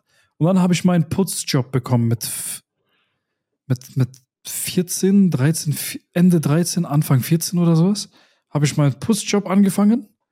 Und da habe ich dann angefangen, das fing an mit äh, Hotels tatsächlich. Im Meininger Hotel war ich in Frankfurt am Flughafen und habe Betten gemacht. Aber ich glaube, die wussten nicht, dass ich so jung bin. Ich glaube, ja. ich wurde als 16 eingetragen oder so, dass ich arbeiten kann, weißt du, ich meine? ja, ich kenne das. Und, Und dann habe ich Betten gemacht. Zack, zack, Zimmer machen, weißt du, ich meine? Und Mhm. unter Druck. Die Chefin, vielen Dank an die Chefin nochmal. Ich kenne sie sehr gut. Ich bin sehr dankbar, weil ich sehr viel von ihr gelernt habe. Sehr, sehr, sehr viel von ihr gelernt habe, was Disziplin, Ehrgeiz, Aufrichtigkeit in der Arbeit und so angeht. Also wirklich sehr, sehr lieben Dank. Und sie hat immer Druck gemacht. Und sie hat dann immer geschrien, Adil, nicht schlafen, Adil, nicht schlafen und so. Weil ich habe, wenn ich dann, wo, wo wir dann ähm, richtig Krankenhäuser und so geputzt haben, Grundreinigung gemacht haben und sowas, habe ich immer am Eimer, wenn ich den so ausringen musste, den, den, den, den äh, Wischmopp, Ja. Ah, Ich habe den so von der Mo- Mopstange genommen, habe den so ausgerungen über dem Eimer und da habe ich so angefangen so zu dösen. Weißt du, ich meine, so, so in die Luft geguckt am Anfang. Hat sie mich gesehen und geschrien, Adil, nicht schlafen. Und ich so, weißt du, ich meine? Und immer, wenn ich sie jetzt sehe, ich sehe sie ab und zu immer wieder und dann lachen wir uns immer kaputt drüber. Und ich, bin, ich sage jedes Mal, sage ich hier, danke für diese Arbeitsmoral. Danke für diese Arbeitsmoral. Weil ich weiß, wenn ich etwas mache und wenn ich etwas haben will, dann muss ich Gas geben. Fertig aus, habe ich von ihr gelernt. Krass, So. heftig. Und dann habe ich wirklich bis 16 oder so, mit 15 habe ich dann wirklich Toiletten geputzt, auch im Krankenhaus und sowas. Und habe dann, Bruder, dann war ich, äh, ich weiß noch, ich habe äh, auf der Baustelle gearbeitet, ähm, auch mit der Firma und habe so Bauschutt abtransportieren müssen. Und das, das war ein Krankenhaus, was renoviert wurde in München. Straubing, glaube ich, war das. Oder Schwabing, irgendwie sowas. Und äh, dieses, ähm, dieses Krankenhaus ähm, haben wir grundgereinigt, weil es wurde renoviert. Und dann haben wir noch äh, die Toiletten sauber gemacht und so weiter. Und wir haben den Bauschutt. Und ich habe die Paletten, da waren so Paletten, die mussten weggeschmissen werden, habe die auf meinen Rücken getragen. Ich habe immer noch so kleine Narben am Rücken davon. Krass. Und äh, weil da so Nägel waren oder Späne und so weiter. Weißt du, ich habe nicht nachgedacht als junger Typ, ich hatte nicht mal Sicherheitshandschuhe. klar. Einfach zugepackt. Ich weiß noch mit Asis, Abdelaziz, wenn du das hörst, ne, liebe Grüße an dich. Äh, der war in meinem Alter, wir waren immer verliebt in irgendein Mädchen und haben dann immer auf dem Dach vom Krankenhaus gechillt und haben dann so geredet und so. Philosophiert. Ja, so auf Damar, auf Ramit dann Hai, weiß ich mal, auf Trauer gemacht und so. Ey, dieses Mädchen, die ignoriert mich und so, die guckt mich nicht an. Und weil wir, der sagt so, Bruder, weil wir kein Geld haben und so, wir haben nicht das neue Nike. und so Alle geil. so kaputte Schuhe und sowas, richtig krass. Ich hatte 5 Euro Schuhe damals. Das waren so Bruce Lee Schuhe, so schwarze. 5 oder 10 Euro haben die gekostet. Aber ich habe die mit Stolz getragen, weil ich habe gesagt, ich bin Fighter-Schuhe und sowas. Alle geil. Und ähm, dann, Bruder, dann kam ich zurück und es gab einen Stuhlkreis in der neunten Klasse, glaube ich, war das, kurz vor der Klassenfahrt. Und alle wurden gefragt, was habt ihr in den Sommerferien gemacht? Der ein, die eine sagt, wir waren in Costa Rica. Nee, äh, wie, ne, wo, wo gehen die Deutschen immer hin? Mallorca? Dieses- Nicht Mallorca, andere? Tener äh, nicht Teneriffa. Teneriffa, äh, Teneriffa, Bruder. Die waren auf Teneriffa, Spanien. Die einen waren in Marokko, die anderen waren in der Türkei. Und äh, dann kam ich dran und ich habe gesagt, ich war Baustelle arbeiten, sechs Wochen. Krass, Bruder. Und die haben, alle haben es mir nicht geglaubt. Das ist auch etwas, was mir sehr lange hinterherhängt, weil die Leute haben mir nicht geglaubt, was für ein surreales Leben ich gelebt habe. Und die, dann habe ich, dann habe ich äh, gesagt, okay, glaubt's mir oder glaubt's mir nicht. Ich habe mich noch verteidigt damals, ne? Und irgendwann habe ich gesagt, scheiß drauf. Das zu dem Thema, das hatten wir, glaube ich, in der vorletzten Folge, wo wir darüber über das hektische Reden geredet haben, wo du gesagt hast, dass du deswegen Probleme hast, weil die Leute dir nicht glauben und du und das dich am meisten gestört hat und auch einen Schaden hinterlassen hat. Genau. Jetzt, jetzt das als Beispiel. Ja, Zum, genau. Und da haben die es nicht geglaubt. Ich sage, okay, scheiß drauf, ich lebe eh ein surreales Leben, Alter. Irgendwann habe ich mich damit abgefunden. Also ich weiß aber noch, ich habe 1250 Euro bekommen für diese sechs Wochen. Das war mein erster Krank. Batzen Geld. Für Und weißt du, wie ich, Wochen, Mann. weißt du, wie ich gearbeitet habe? Wir waren sechs oder fünf Wochen da. Und ich will der Chefin gar keinen Vorwurf machen. Sie hat trotzdem dankbar dafür, egal, scheiß drauf. So. Wir haben auf Montage dort gelebt. Wir sind sonntags hingefahren und Freitag abends zurückgefahren. Allah. Und wir haben am Tag zehn Stunden gearbeitet. Und da war Ramadan zu der Zeit. Ich habe irgendwie die letzten Wochen oder so, habe ich noch gefastet, während 35, 40 Grad draußen arbeiten, auf der Baustelle arbeiten, drin arbeiten. Ich schwöre dir, wenn ich nach Hause kam, meine Nasenlöcher waren voller Staub. Ich konnte wirklich den Staub rauspopeln, da war so, ist so eine Kugel rausgekommen. Meine Haare waren komplett weiß und sowas. ja. Und das war im Ramadan. So. Und diese zehn, in diesen zehn Stunden, die wir gearbeitet hatten, hatten habe ich so eine halbe Stunde Pause gehabt. Und in dieser halben Stunde Pause haben wir wirklich so schnell gegessen, schnell gegessen. Manchmal habe ich einfach, im Ramadan zum Beispiel, habe ich mich dann hingelegt und einfach geschlafen, gedöst, gepennt und so was.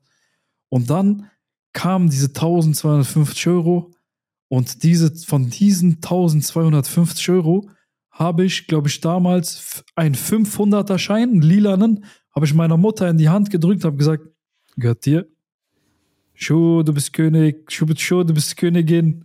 Nimm diese, ich habe diese, auf jeden Fall, diese, diese fünf Scheine habe ich in die Hand gedrückt, gesagt, Mama, sie gehört dir.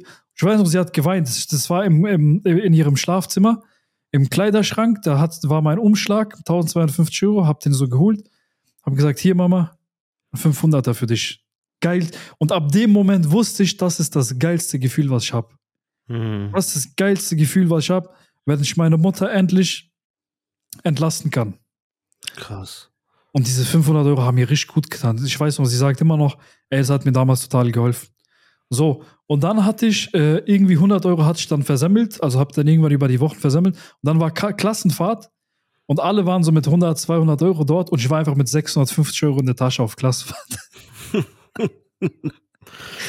und hab die Jungs, ich schwör's ja auch damals, habe ich wieder gemerkt, ich teile gerne, weil ich habe den Jungs direkt so ein 12er Red Bull geholt, habe dies geholt, das geholt, den ausgegeben, das ausgegeben. Anderer Junge, ich weiß noch, David war mit uns im Zimmer und äh, wir mochten den nicht. Er war so, wir hatten immer Streit mit dem. Der hat uns auch oft beleidigt und wir haben ihn beleidigt. Ich will nicht sagen, dass er schuld war oder dass wir schuld waren. Beide 50-50 waren einfach schuld, beide Parteien. Er hat sich nicht sagen lassen, wir haben uns nichts sagen lassen, wir haben uns immer gezofft. Aber er war bei uns im Zimmer. Benny war bei mir im Zimmer. Der letzten, in der letzten Folge war übrigens. Und äh, Mohamed war noch bei uns im Zimmer. Und ich glaube noch ein anderer. Ich glaube, Abdullah war auch noch bei uns im Zimmer waren vier, fünf, wie viel? Mohammed, Benny, Abdullah, David, ich, fünf Jungs waren im Zimmer. Und die haben dann gesagt, gib, gib dem David nichts von Red Bull. Ich habe gesagt, scheiß drauf, Mann, komm, ich habe Geld verdient, kriegt er auch ein Red Bull. Und Red Bull ist Highlight, Bruder. Ja, Red Bull ist für mich immer noch ein Highlight. Ja, ist Ich habe früher so. diese Magic Man für 25 Cent getrunken, Leute, was ist los? Magic Man eine Flasche, Alter. Kennst du noch diese Magic Man? Bruder, Legende ist das. Legende, Bruder. Bullet. So. Bullet. Richtig, richtig so, oh, Alter, Bullet, Bruder, ja, Mann. Magic Man Bullets sind dieselben Dings übrigens. Selbe Marke. Nur Ach, zwei was. verschiedene Namen, ja, ja. Krass. Und ja, Bruder, 650 Euro auf der Klassenfahrt dabei gehabt. Das war für mich so real. So, ich meine, es ist immer noch für jeden Jugendlichen so real, aber man muss dafür sagen, man muss halt sagen, dass ich dafür sechs Wochen meinen Arsch aufgerissen habe zu Arbeitsbedingungen, die eigentlich kein 15-Jähriger ertragen müsste. Wollte weißt ich, ich sagen. Wollte ich gerade sagen. so, manche haben Punkt. dann auch gesagt, ey, wo hast du das Geld und so geklaut, was Drogendealerei gemacht und so. Das waren so ein paar Kandidaten ja, hatten wir. So eine Jasmin bei uns, die hat immer wieder bei, mit zu mir gesagt, ja, du hast Dings, du bist Drogendealer und so hat sie mal gesagt. So, weißt du, mhm. ich meine, wie gesagt, Krass. hier, ich habe dafür hart gearbeitet, ich weiß, was ich gemacht habe dafür, weißt du, ich meine. Aber du hast einen sehr guten Punkt erwähnt, Bruder, der mich auch, also fast alles, was du sagst, trifft auf mich zu. Entschuldigung.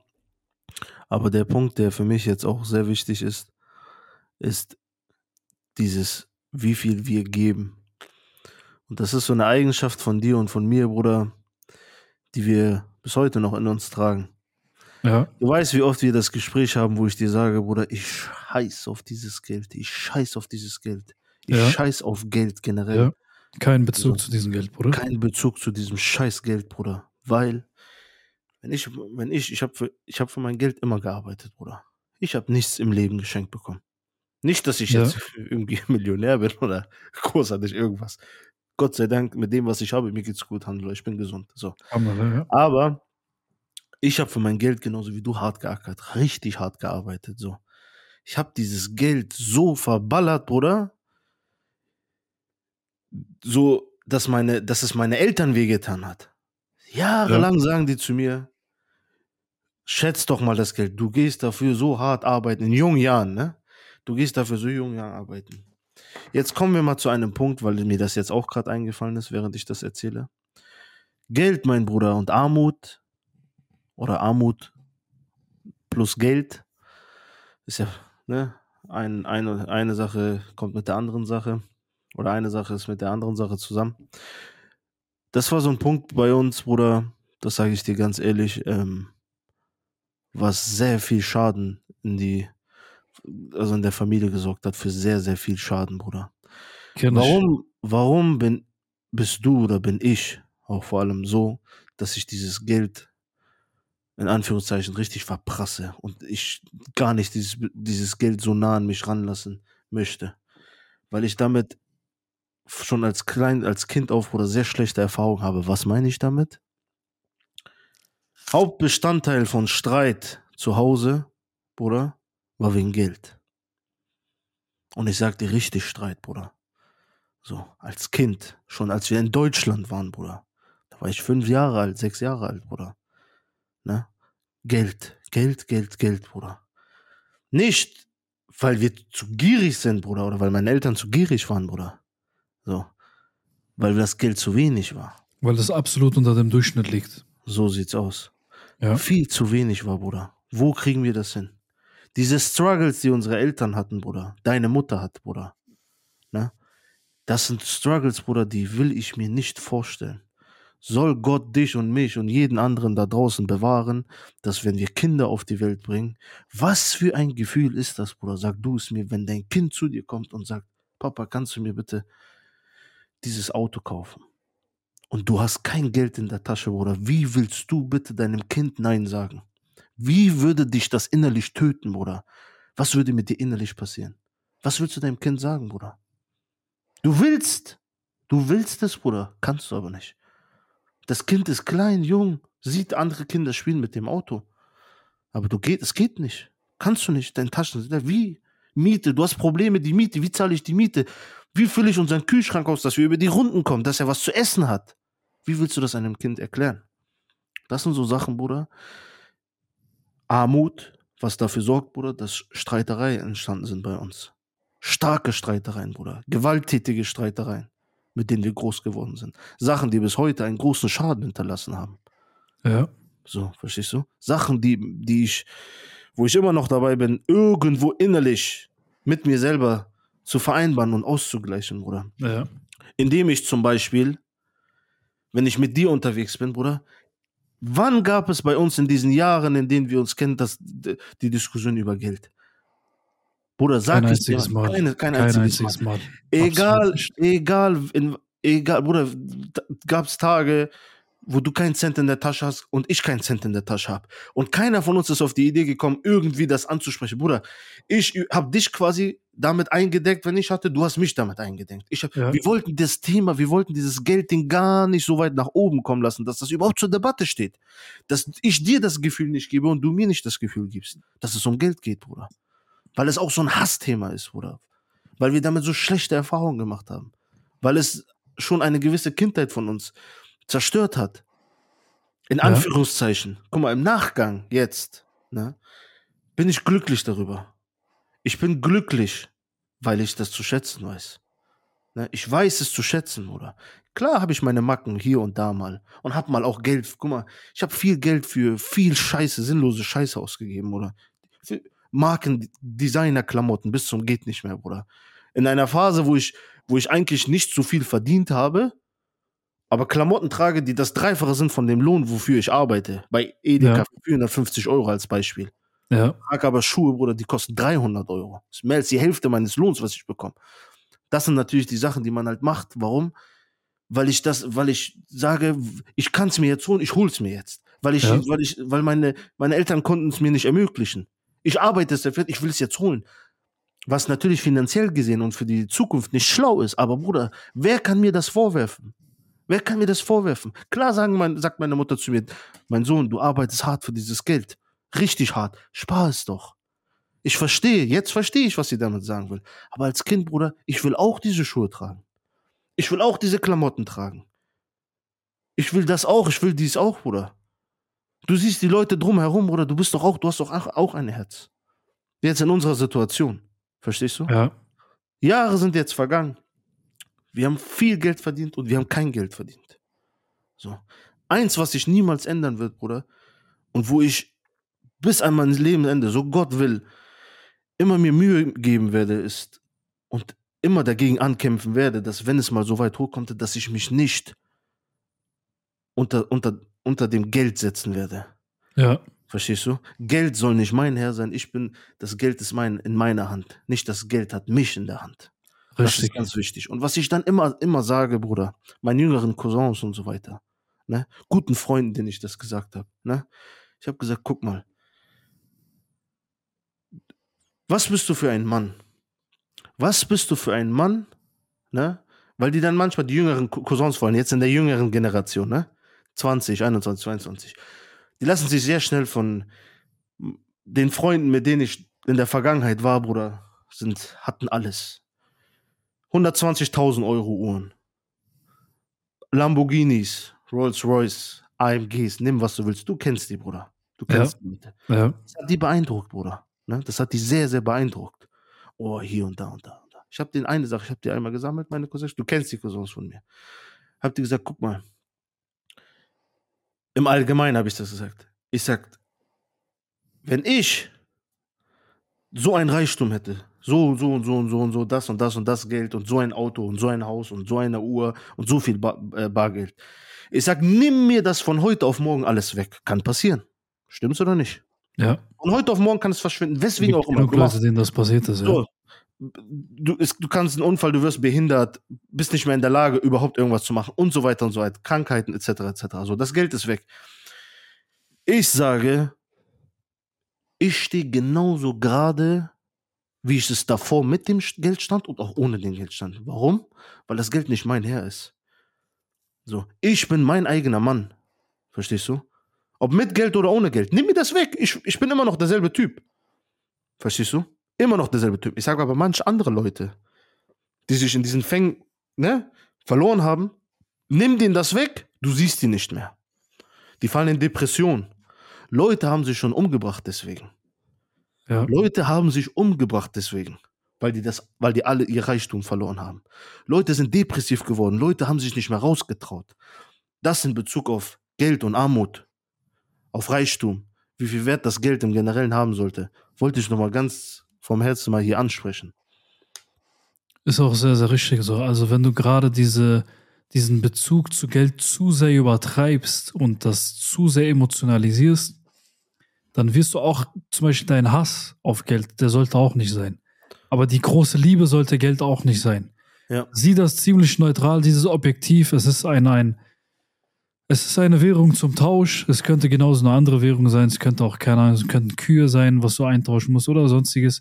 Sieh es als ein Mittel zum Zweck an und sieh den Zweck als fördernd für dich an, aber nicht das Mittel.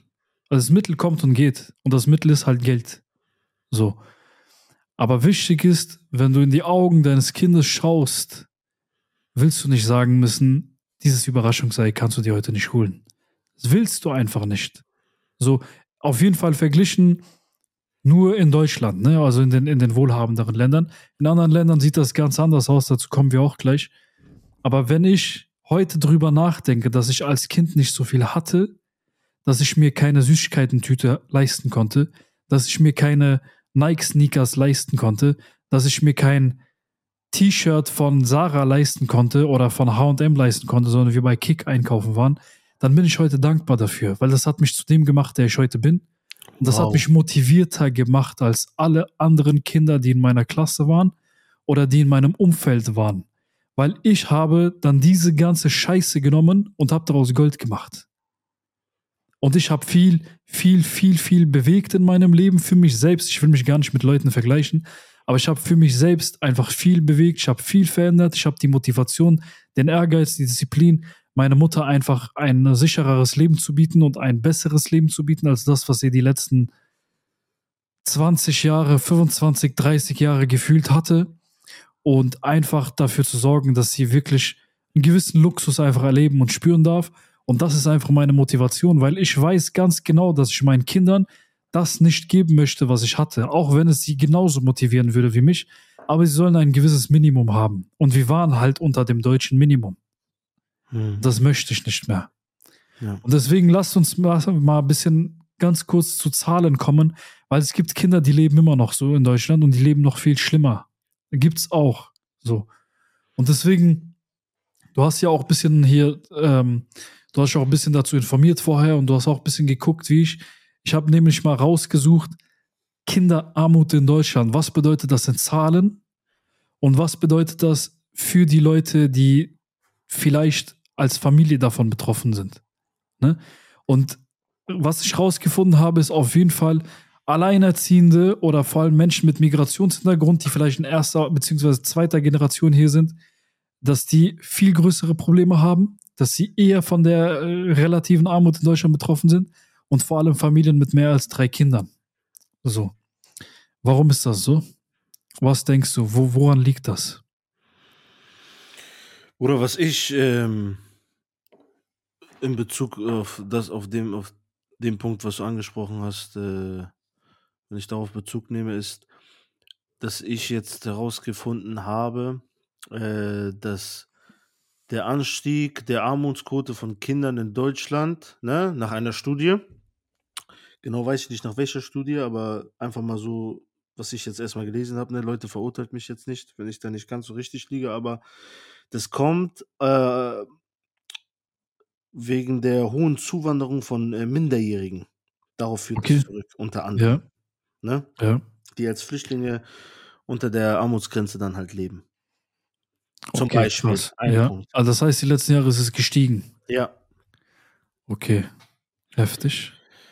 Und äh, wie sagt man, äh, die Flüchtlinge, das, äh, das ist halt auch ein sehr, sehr großer Punkt, wieso das alles in, in den letzten Jahren halt äh, sehr, sehr stark gestiegen ist im Generellen, weißt du? Ja. So, weil so im Grundlegenden in Deutschland ist jedes fünfte Kind von Armut betroffen. Und insgesamt sollen es so 2,5 Millionen Kinder sein. Weißt du? Die Kinderarmut äh, erleben.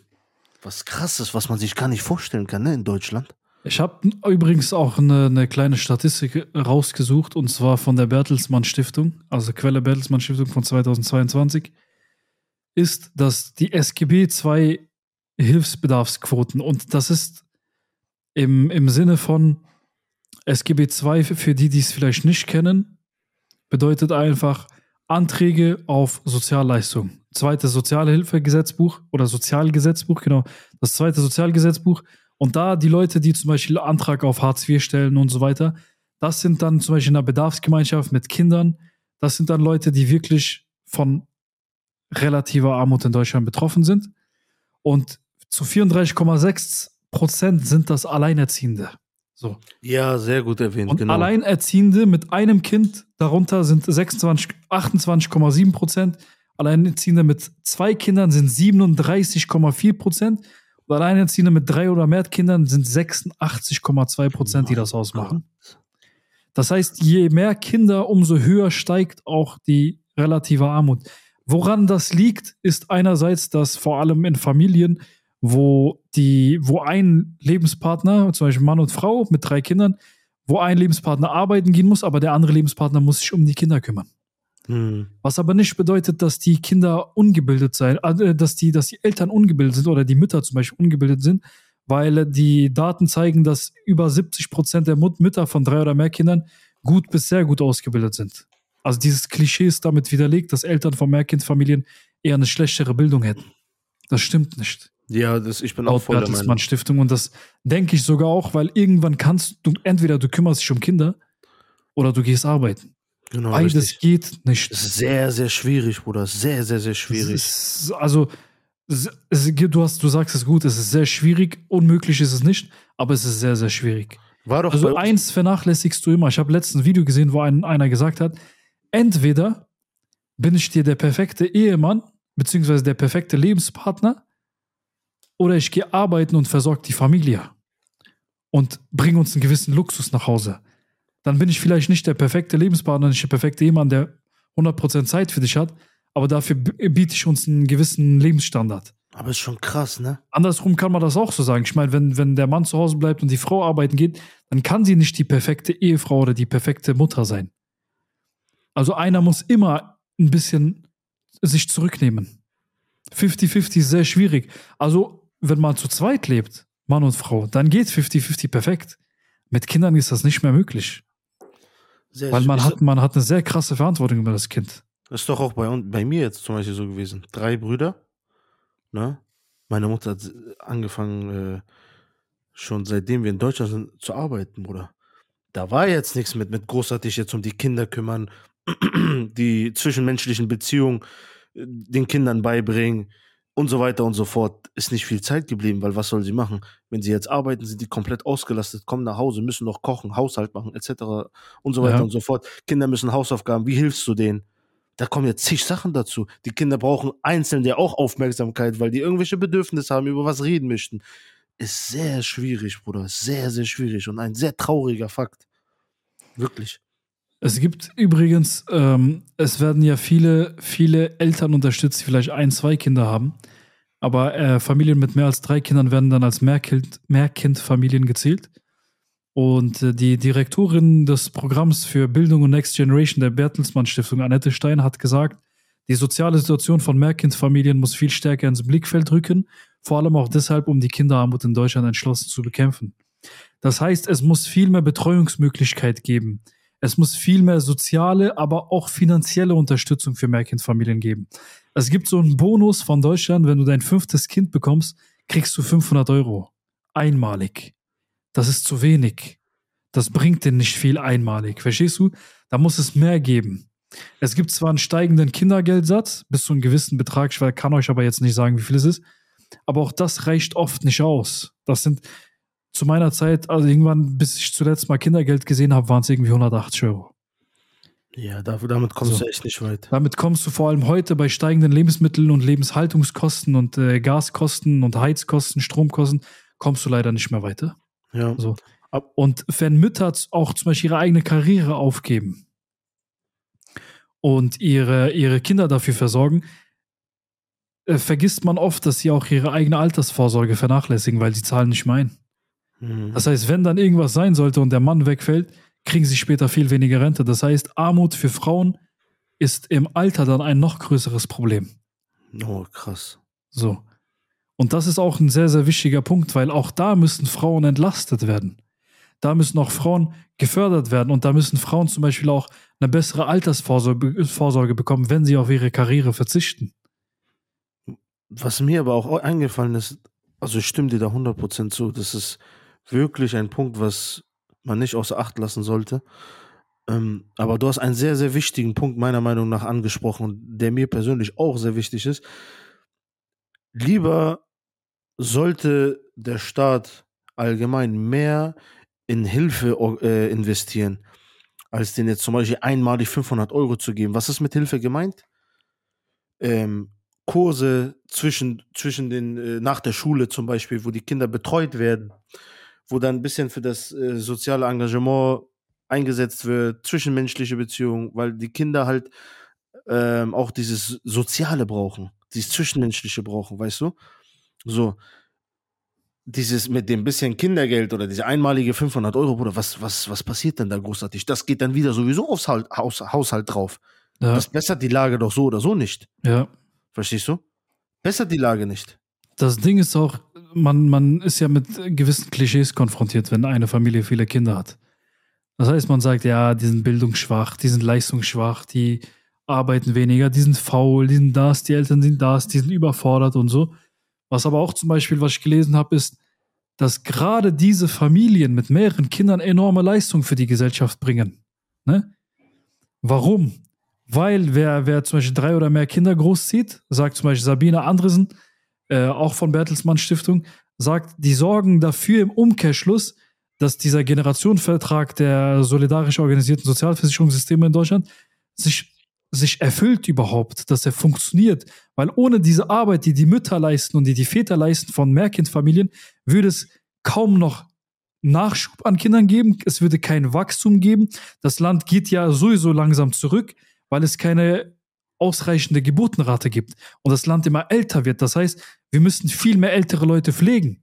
Und die Leute, die heute drei Kinder großziehen, geben potenziell dem Arbeitsmarkt drei Steuerzahler, drei Leute, die die äl älteren Leute später pflegen, drei Leute, die wenigstens mit ihren Steuern dafür sorgen, dass auch die Gehälter von Lehrern, von Polizisten, von Beamten generell gezahlt werden können. Und das darf man nicht vergessen, weil die ziehen unsere Zukunft groß. Viele lästern mit einem Kind über diese Leute oder viele, die Single sind und Karriere machen oder äh, nur als Pärchen leben und Karriere machen, lästern oft über diese Leute. Aber ihr vergesst, dass gerade diese Leute dafür sorgen, dass wir zum Beispiel im Alter auch irgendwo abgesichert sind.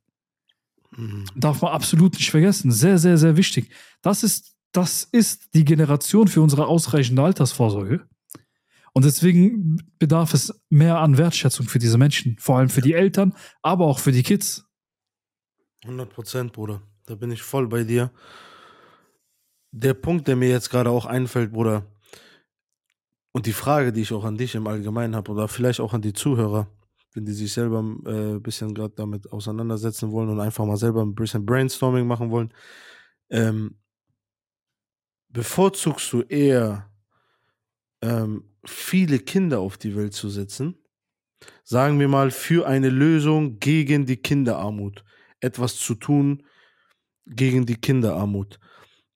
Oder halt äh, würde das bei dir in Frage kommen, ein Kind zu adoptieren? Das ist ein sehr interessantes Thema. Das hatte ich öfter schon das Gespräch die letzten Monate. Ähm, das ist auch übrigens die Alternative für die Frauen, die sagen, ich will im Alter noch Kinder kriegen, irgendwie mit 50 versuchen, noch ein Kind zu kriegen oder mit 45 oder so. Wenn ihr bedenkt, dass das gesundheitlich genauso Folgen für das Kind haben kann, wie auch für die Mutter, dann ist das eine unglaubliche Alternative, ein Kind zu adoptieren. Das ist natürlich mit bürokratischen Hürden verbunden und, und so weiter und auch mit persönlicher Überwindung und so weiter, weil viele wollen ein eigenes Kind in die Welt setzen, so ein kleines Minimi in die Welt setzen, was auch sehr schön ist. Aber wenn man mal überlegt, dass schätzungsweise zwischen 300 und 900 Millionen Kinder auf der Welt unter Armut leben, dann ist es dumm, nur Kinder in die Welt setzen zu wollen. Für mich kommt es absolut in Frage, ein Kind zu adoptieren. Je nachdem, wie ich dem Kind wirklich ein, eine soziale und emotional stabile Struktur bieten kann, ihr dem Kind auch nicht ein Elternersatz sein möchte, sondern wirklich, wie soll ich dir sagen, also das ist schwierig auch zu sagen, ey, ich bin ein Elternersatz für das Kind, weil die Eltern wirst du nicht ersetzen können. Du Eine, Unterst eine Unterstützung. Du kannst genau eine sehr, sehr gute Unterstützung sein. Da ist aber die Frage, willst du das Kind adoptieren oder willst du dem Kind die Möglichkeiten geben, aufzuwachsen unter gewissen Standards und äh, eine Schulbildung zu bieten und äh, eine, eine Ausbildung zu bieten und so weiter. In welche Richtung soll das gehen? Das ist die Frage. Adoptieren kommt zwar für mich in Frage, aber es ist für mich auch schwierig, eine Bindung zum Kind aufzubauen, wenn es auch irgendwann wissen soll, und ich will es mein Kind halt nicht verheimlichen, also mein Adoptivkind, wo ich auch sagen will, es ist einfach mein Kind. Ich will mein Kind nicht verheimlichen, dass es adoptiert ist. Es soll von Anfang an schon lernen oder wissen. Ich weiß nicht, ob das pädagogisch wertvoll ist, da würde ich mich dann natürlich informieren.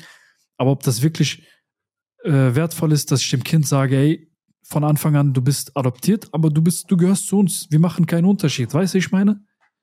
So. Und ob das sinnvoll ist, ein eigenes Kind in die Welt zu setzen und dann zu adoptieren oder ein Kind zu adoptieren und dann ein eigenes Kind in die Welt zu setzen. Verstehst du? Könnte man in Erwägung ziehen, aber muss durchdacht sein auf jeden Fall. Genau, das muss man sehr gut überdenken, aber ich bin pro Adoption. Ich auch, 100%. Absolut, weil, wie gesagt, wir haben uns ja ein paar Sachen angeschaut. Ich habe ja auch so einige Sachen offen. Wenn man überlegt, in absoluter Armut im Jahr 2017 weltweit laut äh, Statista 355,5 Millionen Kinder. Armutsgefährdungsquote Minderjähriger in Deutschland 20 Prozent. Ne? So wie du gesagt hast, jedes fünfte Kind ist von Armut bedroht.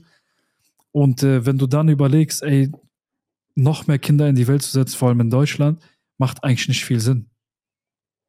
Ja, schwieriges Thema tatsächlich. Ganz, ganz schwierig, ist auch sehr emotionales Thema. Sehr emotionales Thema. Aber ja. solltet ihr vielleicht als Anstoß nehmen und als im Hinterkopf behalten, dass eine Adoption wirklich, wirklich einem Kind das Leben retten kann, weil Ja. viele Kinder sterben weltweit Richtig. ähm, durch die Armut, weil sie verhungern. Du hast vorhin gesagt, ein, ein, das wie, viel, wie vieltes Kind in Afghanistan ähm, könnte sein, dass es heute wieder nicht satt wird. das könnte jedes fünfte Kind sein. Jedes fünfte Kind in, in Afghanistan könnte sein, dass es heute nicht satt geworden ist. So. Ja. Und es ist aber auch nicht so, dass alle Kinder, die jetzt in, unter Armut leben, dass die Eltern sie weggeben würden. oder dass äh, die keine Eltern mehr haben. Also das muss man auch bedenken, weil kaum ein Elternteil würde sein Kind weggeben wollen, auch in absoluter Armut nicht. Ja. Auch in extremer Armut nicht. Aber es gibt viele Kinder, die halt gar keine Eltern mehr haben. Und wenn man überlegt, zum Beispiel, dass äh, 17% aller Kinder weltweit von weniger als 1,90 Dollar am Tag leben. 1,90 Dollar. Das Oder das sind, das sind so 2 Euro, ich weiß nicht, was gerade der Dollarkurs ist, aber sag mal 2 Euro am Tag. 2 Euro geben die Kids doch heute für eine Käsestange hier aus. Hm. Und die Kinder dort leben von weniger als 1,90 Euro am Tag, 1,90 Dollar am Tag. Und bedenkt bitte, es geht nicht nur ums Essen, glaube ich, bei, diese, bei dieser Statistik, sondern es geht um die Stroh, also um die Lebenshaltungskosten, um die Stromkosten, Kleidungskosten. Wenn man das alles runterrechnet auf den Tag, 1,90 ist nix. Was, ist, was soll das sein? 1,90? 1,90 ist nix. Das ist krass. Um nochmal einmal Zahlen zu erwähnen, Bruder, wo wir gerade bei dem Thema Afghanistan sind. Laut der UNICEF, Quelle UNICEF, ähm, in Afghanistan leben etwa 38,9 Millionen Menschen. Rund 42 Prozent davon sind im United Nations Population Fund zufolge Kinder zwischen 0 und 14 Jahren. 13,1 Millionen afghanische Mädchen und Jungen brauchen humani- humanitäre Nothilfe. Fast so viele Kinder wie in ganz Deutschland. Das sind mehr als im Sommer 2021 waren. Zum Beispiel, damit die Leute mal einfach mal so Zahlen haben, ne? Und sich das, Das mal vorstellen fast genauso viele Kinder wie in ganz Deutschland, überleg mal. Und Deutschland ist, wenn ich mich nicht irre, das bevölkerungsreichste Land in ganz Europa. Hm. Mit Abstand. ja. Überleg mal. Ganz kurz, damit wir auch absolute Armut definiert haben, weil ich habe gerade absolute Armut gesagt, ich habe mehrmals relative Armut erwähnt. Absolute Armut ist, wenn ein Mensch sich seine wirtschaftlichen Grundbedürfnisse wie Essen, Trinken und so weiter nicht leisten kann und auch seine sozialen Grundbedürfnisse nicht erfüllen kann. Relative Armut steht immer im Verhältnis zum gesellschaftlichen Umfeld eines Menschen. Okay? Das ist ganz, ganz wichtig zu erwähnen, damit ihr mal wisst, okay, was ist absolute Armut, was ist relative Armut. Und extreme Armut ist, wenn du deine ähm, wirtschaftlichen Grundbedürfnisse gar nicht erfüllen kannst. Also wenn, wenn du, Krass. wenn du sogar dr drunter bist, so du kannst mehrere Tage gar nicht essen. Du kannst mehrere Tage nicht trinken. Verstehst du? Ja. Und das ist, wenn du überlegst, so viele Leute machen hier Kinder, kaufen sich einen Kinderwagen für 1000 Euro. ja, das Ich habe das so oft mitbekommen, dass Frauen zum Beispiel auch voll oft drauf bestehen, zu sagen, hey, ich will für mein Kind einen 600, 700, 800 oder 1000 Euro Kinderwagen haben. Dicker, wir hatten einen Kinderwagen, der war tot. Der hat, keine Ahnung, 80 War Mark das- gekostet. War das, 50 überhaupt, Mark vom Flohmarkt. war das überhaupt ein Kinderwagen, Bruder? Klar, für, fürs Kind soll das natürlich ergonomisch sein und so weiter und so fort. Aber es muss kein 1000 Euro Kinderwagen sein. Für die Hol den Leute, Kinderwagen für 300 Euro und spende die 700 Euro. Ist immer so einfach gesagt, ja, spende das, spende das. Aber überleg hab- mal, überleg mal, wenn du Kinder so sehr liebst, wieso liebst du dann andere Kinder nicht auch so? Wir Oh, kommen auch gleich darauf zurück, weil viele dann fragen werden, Kianim, was, machst du überhaupt? Ich wollte es eigentlich nicht erwähnen, aber Muka hat gesagt, erwähne das bitte. Gegen Ende des Podcasts werde ich auch erwähnen, was ich so eigentlich mache, äh, um auch meinen Beitrag zur Gesellschaft und zur äh, Welt zu leisten. Und vor allem für Kinder. Dazu kommen wir auf jeden Fall. Aber wie du das erwähnt hast, es gibt doch auch die Option für die, für die äh, Leute, für die Pärchen, die sich jetzt zum Beispiel einen 1000 Euro Kinderwagen leisten können, für die das gar kein Problem macht, geldtechnisch, ne? Ja. Dann kauft das, wenn ihr das unbedingt möchtet, ne? Und, ihr, und für euch das überhaupt kein Problem ist, aber dann denkt ein bisschen weiter und nimmt und gibt das, gibt wenigstens diesen Kinderwagen an jemand anderen ab. Sucht! Es gibt genug Leute, die Kinderwagen brauchen. Genug Leute, die sich das nicht leisten können. Gibt's weiter. Und die können es dann weitergeben. Und die werden es wahrscheinlich weitergeben, die sich zum Beispiel. Ne? Guck mal, mit, mit 30 bis 50 Euro im Monat. Mach einen Dauerauftrag. Mit 30 bis 50 Euro im Monat hast du einem Kind im, im südlichen Teil von Afrika, ne, nehmen wir mal mehrere Länder, hast du ein Kind die Schulbildung gesichert. Die Schulbildung gesichert. Und ihr wisst, oder wer das Zitat kennt von Nelson Mandela, hat gesagt, Armut steht immer in Verbindung mit fehlender Bildung. Wir müssen nur dafür sorgen, dass Bildung alle erreicht. Und du weißt, was ich immer sage. Bildung ist dein Retter aus allen Lagen. Mit Bildung kannst du dich vor, kannst du äh, Gesellschaftsschichten wechseln. Ich habe das im Podcast mit Ben und Skript auch gesagt. Bildung hilft, um Gesellschaftsschichten zu wechseln. sagst du immer, sagst du immer. Ich sag immer, ey Leute, meine Nichten und Neffen kriegen von mir keine Geschenke. Die kriegen von mir keine Geschenke, die kriegen keine, keine Spielzeuge, die kriegen nix. Außer, was denkt ihr? Die kriegen Bücher. Die können gerade gar nicht lesen und so weiter, aber ich stapel die Bücher schon mal für deren Bücherregal.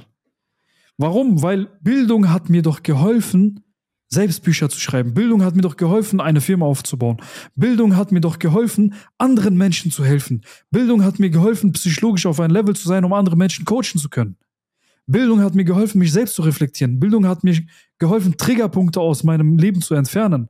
Aus meiner Kindheit, aus meiner Jugend, aus meinem Erwachsenenalter. Bildung hat mir geholfen, Selbstreflexion zu betreiben und Traumata zu heilen. Und aus diesem Loch, dass du aus diesem Loch rauskommst, in dem du gefangen Und aus diesem Loch rauszukommen. Und Bildung hat mir geholfen, meinen eigenen Leuten zu helfen. Wie oft gebe ich dir einen Tipp, weil ich es gelesen habe und sage, hey, Muka, probier das mal aus. Es ist doch Bildung, die uns voranbringt. Wenn du deine Bildung nicht vorantreibst, merkt euch, meine Mutter hat zum Beispiel hat mir irgendwann angefangen, Bücher in die Hand zu drücken. Irgendwann hat sie mir Bücher geschenkt. So, und das war mein Lebensretter. Ihr seht das Bücherregal hinter mir, werde- wenn, wenn ich das im Video einblenden sollte. Ansonsten guckt auf TikTok, hinter mir ist immer ein volles Bücherregal. Und dieses Bücherregal mache ich voll. Ich werde noch ein ganzes Zimmer voll machen. Mit richtig vielen Büchern. Weil meine Kinder sollen lesen.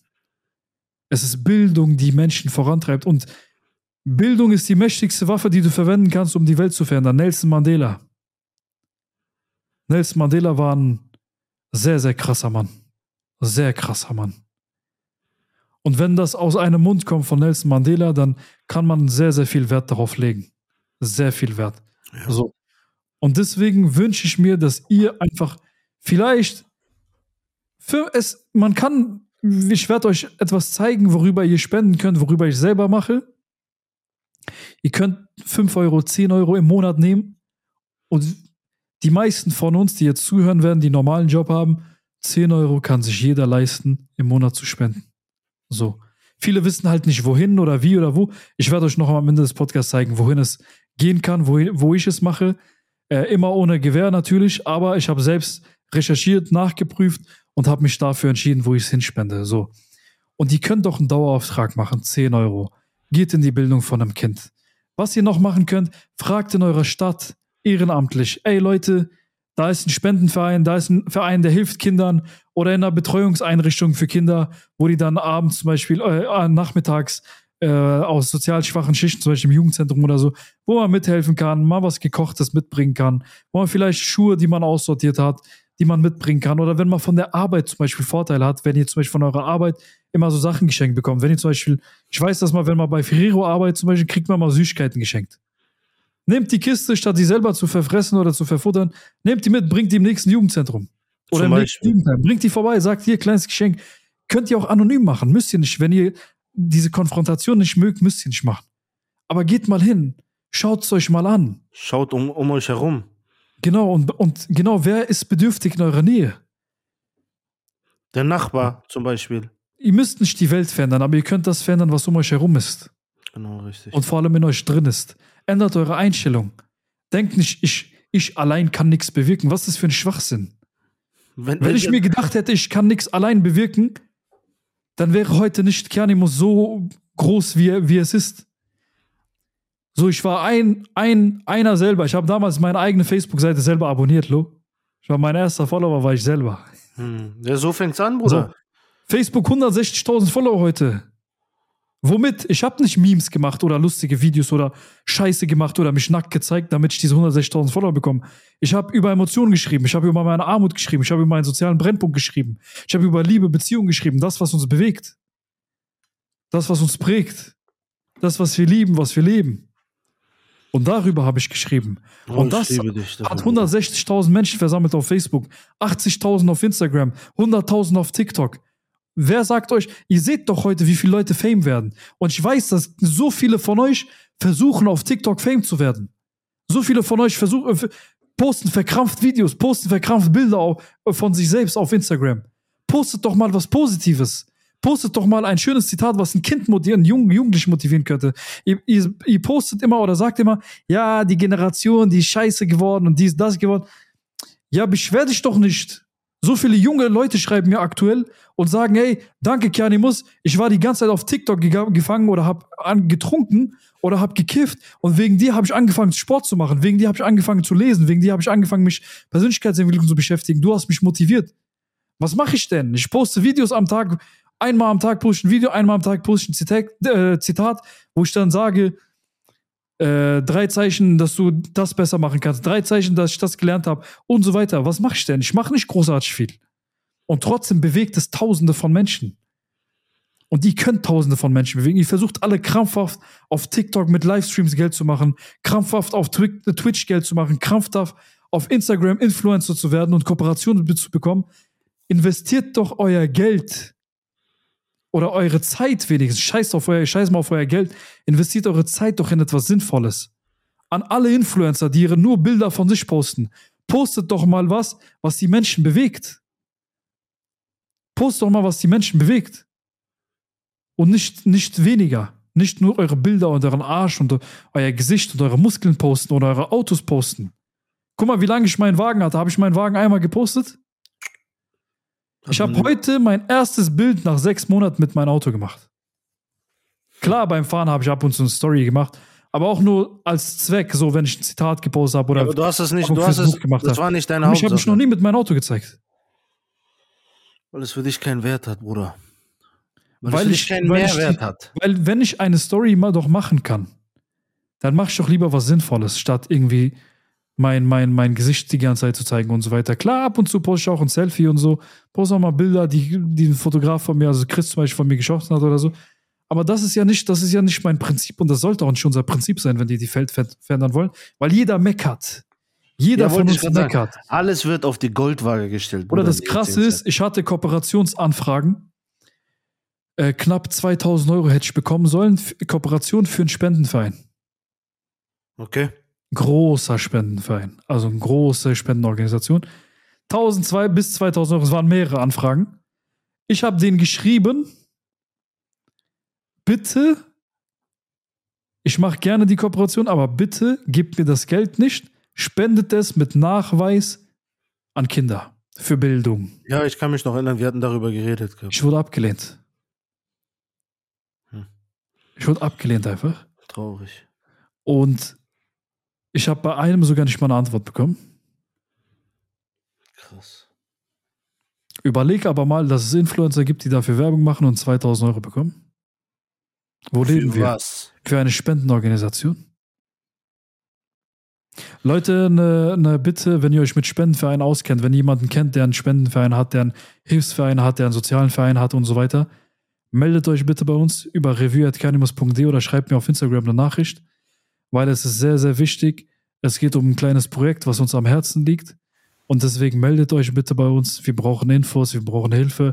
Wir können jede Hand, die helfen kann, gebrauchen, weil es steht noch ein Projekt an, was mir sehr am Herzen liegt und was Muka auch sehr, sehr am Herzen liegt und was ziemlich einzigartig ist in Deutschland, weil es ganz anders ansetzt und ganz woanders ansetzt und einfach ein ganz anderes Ziel hat als die meisten Projekte, die es in der Hinsicht in Deutschland gibt. Ja, so. Ja, Bruder, wie Gut. gesagt. Um nochmal ein äh, Zitat von Mahatma Gandhi zu erwähnen. Ähm, warte kurz, ich hatte das nämlich rausgesucht. Such du raus. Ich will nur noch mal eine Sache dazu sagen. Ja. Wie du das auch gerade so gut und schön erwähnt hast. Gewöhnt euch ab zu denken, dass ihr ähm, in eurem Kopf habt, wenn ich jetzt etwas mache, das verändert nichts. Ähm, damit bewirke ich nichts Großartiges. Gernimus hat es gesagt, ich habe es auch gesagt in einer Folge. Fangt an, um euch selber herumzuschauen. Fangt an, in eurer Welt was zu verändern. Und das motiviert den Nächsten. Der macht was, der andere sieht das, das motiviert ihn. Und das ist einfach so eine Kettenreaktion, eine positive Kettenreaktion, die einfach gute, gute Sachen mit sich bringt. Punkt. In Bezug auf alles, Kinderarmut, Armut im Allgemeinen, Mobbing ähm, und so weiter und so fort. So, macht das in euren Umkreis. Ihr habt genug Leute um euch herum. Und soll es nur eine Person sein oder zwei oder der Nachbar sein. Fangt dort an, reicht. Keiner hat von euch erwartet, dass ihr jetzt 50 Millionen in der Tasche haben müsst und, oh, ich muss jetzt äh, spenden und ein, eine Schule bauen und so. Hat keiner gesagt. Fangt hier bei euch einfach klein an. Das verändert, das ist eine gute Kettenreaktion. Der Mensch sieht das, der andere sieht das, motiviert und so weiter und so fort. Und guck mal, was das alles macht. Deswegen sind wir in der jetzigen Zeit in so einer miserablen Lage, weil jeder oder die meisten Leute denken, ach, was kann ich denn schon verändern? Oder besser, was interessiert mich das? Ich denke Oder jeder will 10.000, 100.000 Follower haben, aber yeah. denkt sich die ganze Zeit, was kann ich verändern? Denk doch mal nach, Bruder, diese ganzen TikToker jetzt als Beispiel. TikTok ist ja sehr bekannt dafür, dass man sehr schnell viral geht. Für jeden Scheiß, Bruder. Für, für sinnlosen Müll. Du weißt, was meine Einstellung zu diesem, zu dieser absolut, absolut. bescheuerten Plattform ja. ist.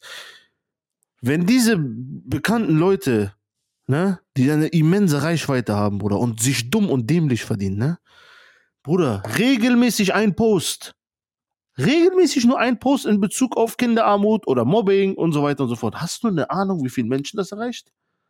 Wenn die irgendeinen behinderten Spruch oder eine Streiterei auf TikTok anfangen, redet am, an demselben Abend, geht diese Nachricht durch 100.000 von Leuten bei WhatsApp, Telefon und so weiter. Jeder weiß am nächsten Tag Bescheid. Jetzt ja. stell dir vor, wenn du was Gutes tust, wie viele Leute das wissen ja. wie sich das herumspricht. Lass es 100, lass es 1000 Leute sein, die das dann mitbekommen. Und lass von den 1000, lass es 50 sein, lass es 10 sein, die etwas dann machen, spenden weißt oder du, was sich krass ist, wenn ich manchmal sowas gepostet habe, meine Beiträge haben im Schnitt zu der Zeit 2000 Likes gehabt. Ja. Dieser Beitrag hatte 150 Likes. Krass, ne? Was soll ich dir dazu sagen? Oder Mahatma Gandhi hat gesagt, ich habe es jetzt gerade gefunden, die Erde bietet genug, um die Bedürfnisse jedes Menschen zu befriedigen, aber nicht die Gier eines jedes Menschen. Oh, der ist krass. Der ist sehr krass und ein krasser Fakt. Ja. Ein und Mahatma Gandhi Fakt. ist ein sehr schönes Vorbild, was ich mir schon seit Jahren genommen habe, weil der Mann hat wirklich mit Liebe erreicht, ein ganzes Land zu verändern und im Nachhinein auch komplette Generationen und auch global viel zu bewegen. So. Ja, Bruder. Ja, erzähl. Sorry, Bruder, ich hab dich unterbrochen. Und ich, ich würde sogar sagen, wirklich, wenn ihr. Oder ich erzähle mal eine Geschichte aus meinem Leben. Ich habe angefangen, ab dem ersten Moment, wo ich von, meinen, von meiner Leidenschaft leben konnte, also hier was, alles, was ihr seht, Bücher und alles, ähm, Videos monetarisiert, YouTube, Facebook, TikTok, Instagram ab dem ersten Moment, wo ich davon leben konnte, habe ich gesagt, das Erste, was ich mache, ist einen Dauerauftrag für Spenden einzurichten. Und seitdem ich das gemacht habe, geht es nur weiter nach vorne. Es geht nur weiter nach. Immer wenn ich einen gewissen Betrag gespendet habe, haben sich im selben Monat, das ist so ein krasses Gesetz des Universums oder ein Gesetz von Gott, meine Umsätze haben sich fast jedes Mal verdoppelt. Ich erwarte das gar nicht. Selbst wenn ich ins Minus gehe danach. Ich habe mir immer angewöhnt, früher auch, wo ich gearbeitet habe und wo ich, äh, beziehungsweise wo ich normalen Jobs gearbeitet habe oder Aushilfe gearbeitet habe oder Schüler war, immer wenn ich mein letztes Geld hatte, habe ich gesagt, ich will mich nicht ans Geld binden, das spende ich heute. Das gebe ich heute einem Obdachlosen, das gebe ich heute jemandem, der mich fragt, oder das werfe ich in so eine Spendenbox bei uns zu Hause. Wir haben so eine Spendenbox. Und ich habe immer mein letztes Geld gespendet. Ich habe mein letztes Geld nie, habe ich mir gedacht, komm, ich hole mir einen Döner oder ich äh, spare das jetzt so. Nee, ich habe mein letztes Geld immer gespendet. Und ich war in, innerhalb von ein paar Wochen oder ein paar Tagen hatte ich schon wieder Geld. Es ist, es ist Magie, äh, wie man es nennen Segen, mag. Ein Segen. Ein es Segen. ist unglaublich. Immer wenn du spendest, du wirst es in irgendeiner Form immer zurückbekommen. Erwarte ja. es nicht. Erwarte Richtig. es nicht. Wer es mit Erwartung macht, ist, ist moralisch eine andere Sache. Es ist aber wichtig, dass ich es überhaupt macht, egal mit welcher Absicht, macht's. Egal mit welcher Absicht jemand spendet, mach einfach. Mir ist deine Absicht egal, Hauptsache es kommt an. Ja. Also mir ist scheißegal, ob jemand sich selbst pushen will. Diese Leute, die in den Kommentaren immer sagen, ja, diese Person wollte sich nur selbst pushen und zeigen, ja, ich habe gespendet. Scheiß drauf, die Person hat's gemacht. Ist doch egal, was ich gerade eingefallen habe. Lass doch diese Person pushen. Und wenn, es, wenn, wenn, jemand, der, wenn jemand, der 10.000 Euro verdient, 5000 Euro spendet oder 1000 Euro spendet, die Leute sagen manchmal, ja, äh, das ist viel zu wenig, was er gespendet hat. Ey, Wenn du 2000 Euro verdienst, spende mal 200 Euro jeden Monat. Spende mal 210 Prozent nur von deinem Einkommen. Das sind nur 10 Prozent. Die gibst du für Sneakers aus. Die gibst du für fucking Sneakers aus. Was kostet heute ein Nike-Schuh? 150 Euro?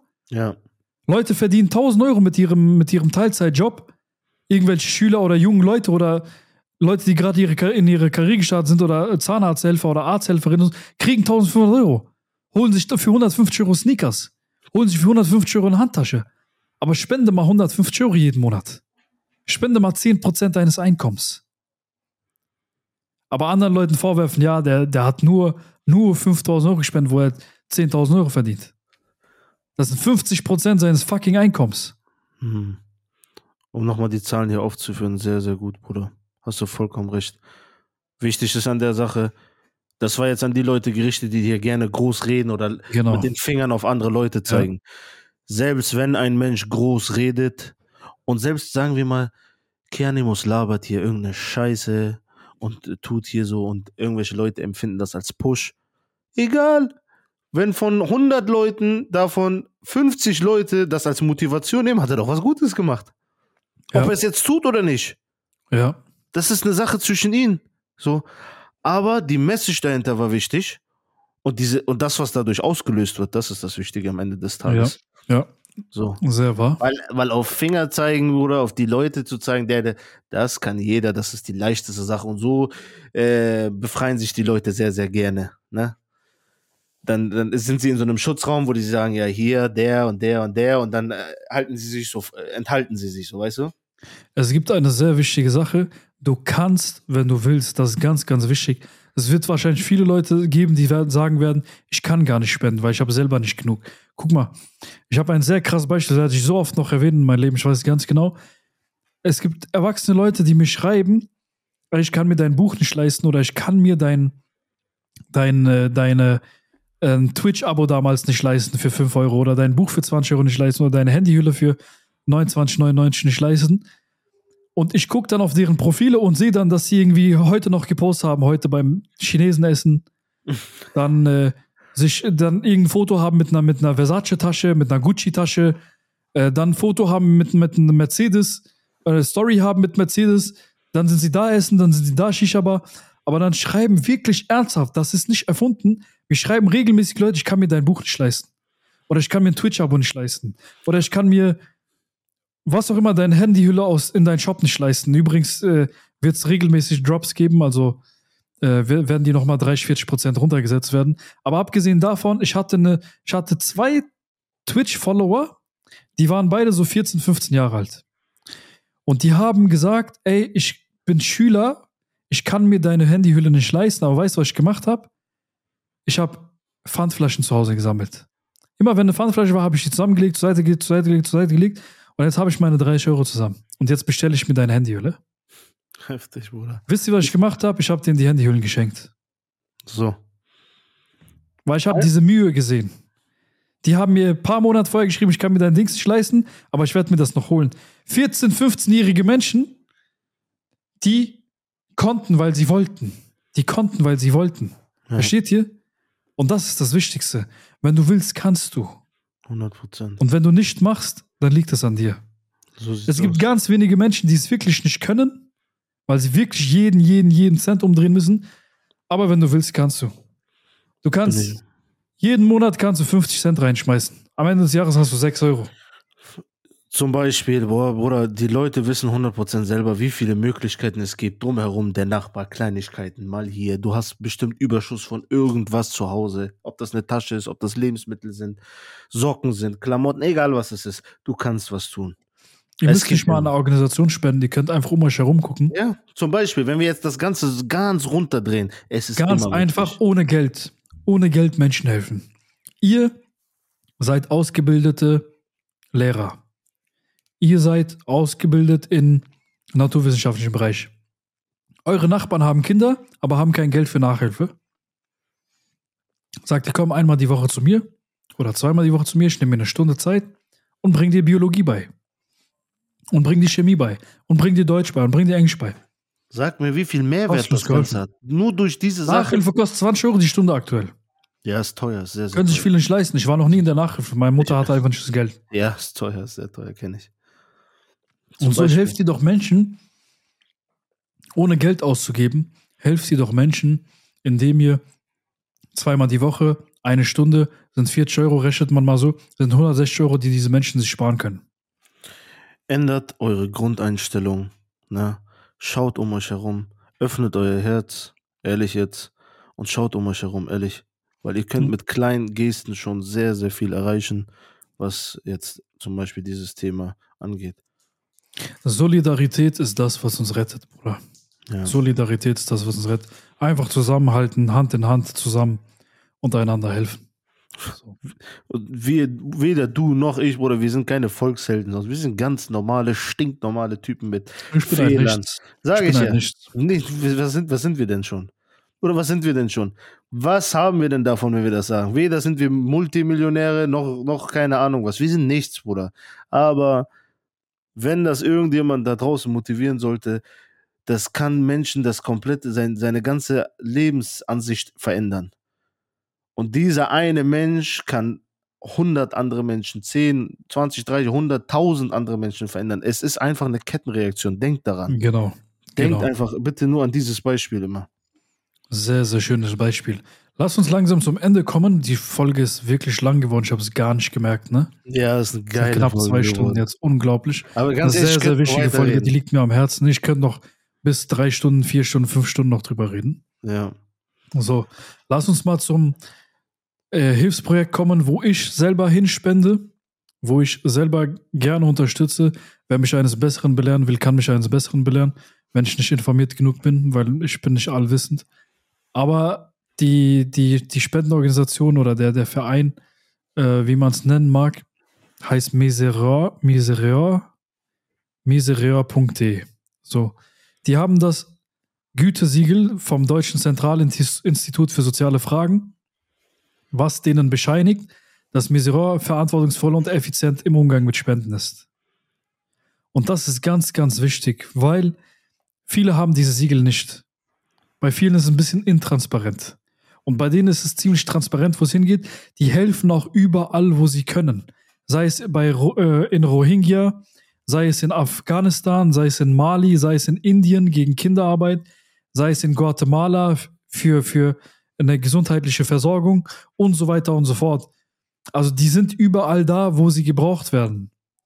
So, sei es in Vietnam, wo sie bei Ausbildung unterstützen oder sei es in, in, in äh, wie gesagt, Myanmar, Burma, wo sie äh, vor allem Flüchtlingen helfen oder äh, Wald, also Wasser für jedes, für jedes Dorf, das sich mit Wasser versorgen kann. Sei es in Bangladesch mit, äh, mit äh, den äh, Leuten aus Rohingya für Gesundheit, gegen Hunger. Also so viele Sachen, sei es in Burkina Faso, die sind in Kongo, die sind in Madagaskar, Nigeria, Südsudan, Sudan, Kenia, Mosambik, die sind in Syrien, die sind in Irak, Libanon, in Palästina helfen sie, die sind in Brasilien, die sind in, die sind überall. Also das hat mich überzeugt. Ich habe lang, also ich habe länger recherchiert damals, wo ich gesagt habe, okay, wohin möchte ich mein Geld spenden? Und ich wollte halt auch für Bildung spenden. Ich also Essen und ähm, Kleidung gibt es auch viele Projekte, die das machen.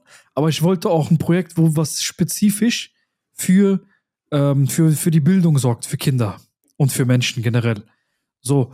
Und aber wer auch sagt, okay, ich will zum Beispiel für die Fluthilfe, äh, für die Fluthilfe für die Menschen in Pakistan oder so spenden, könnt ihr auch machen. Das machen die auch.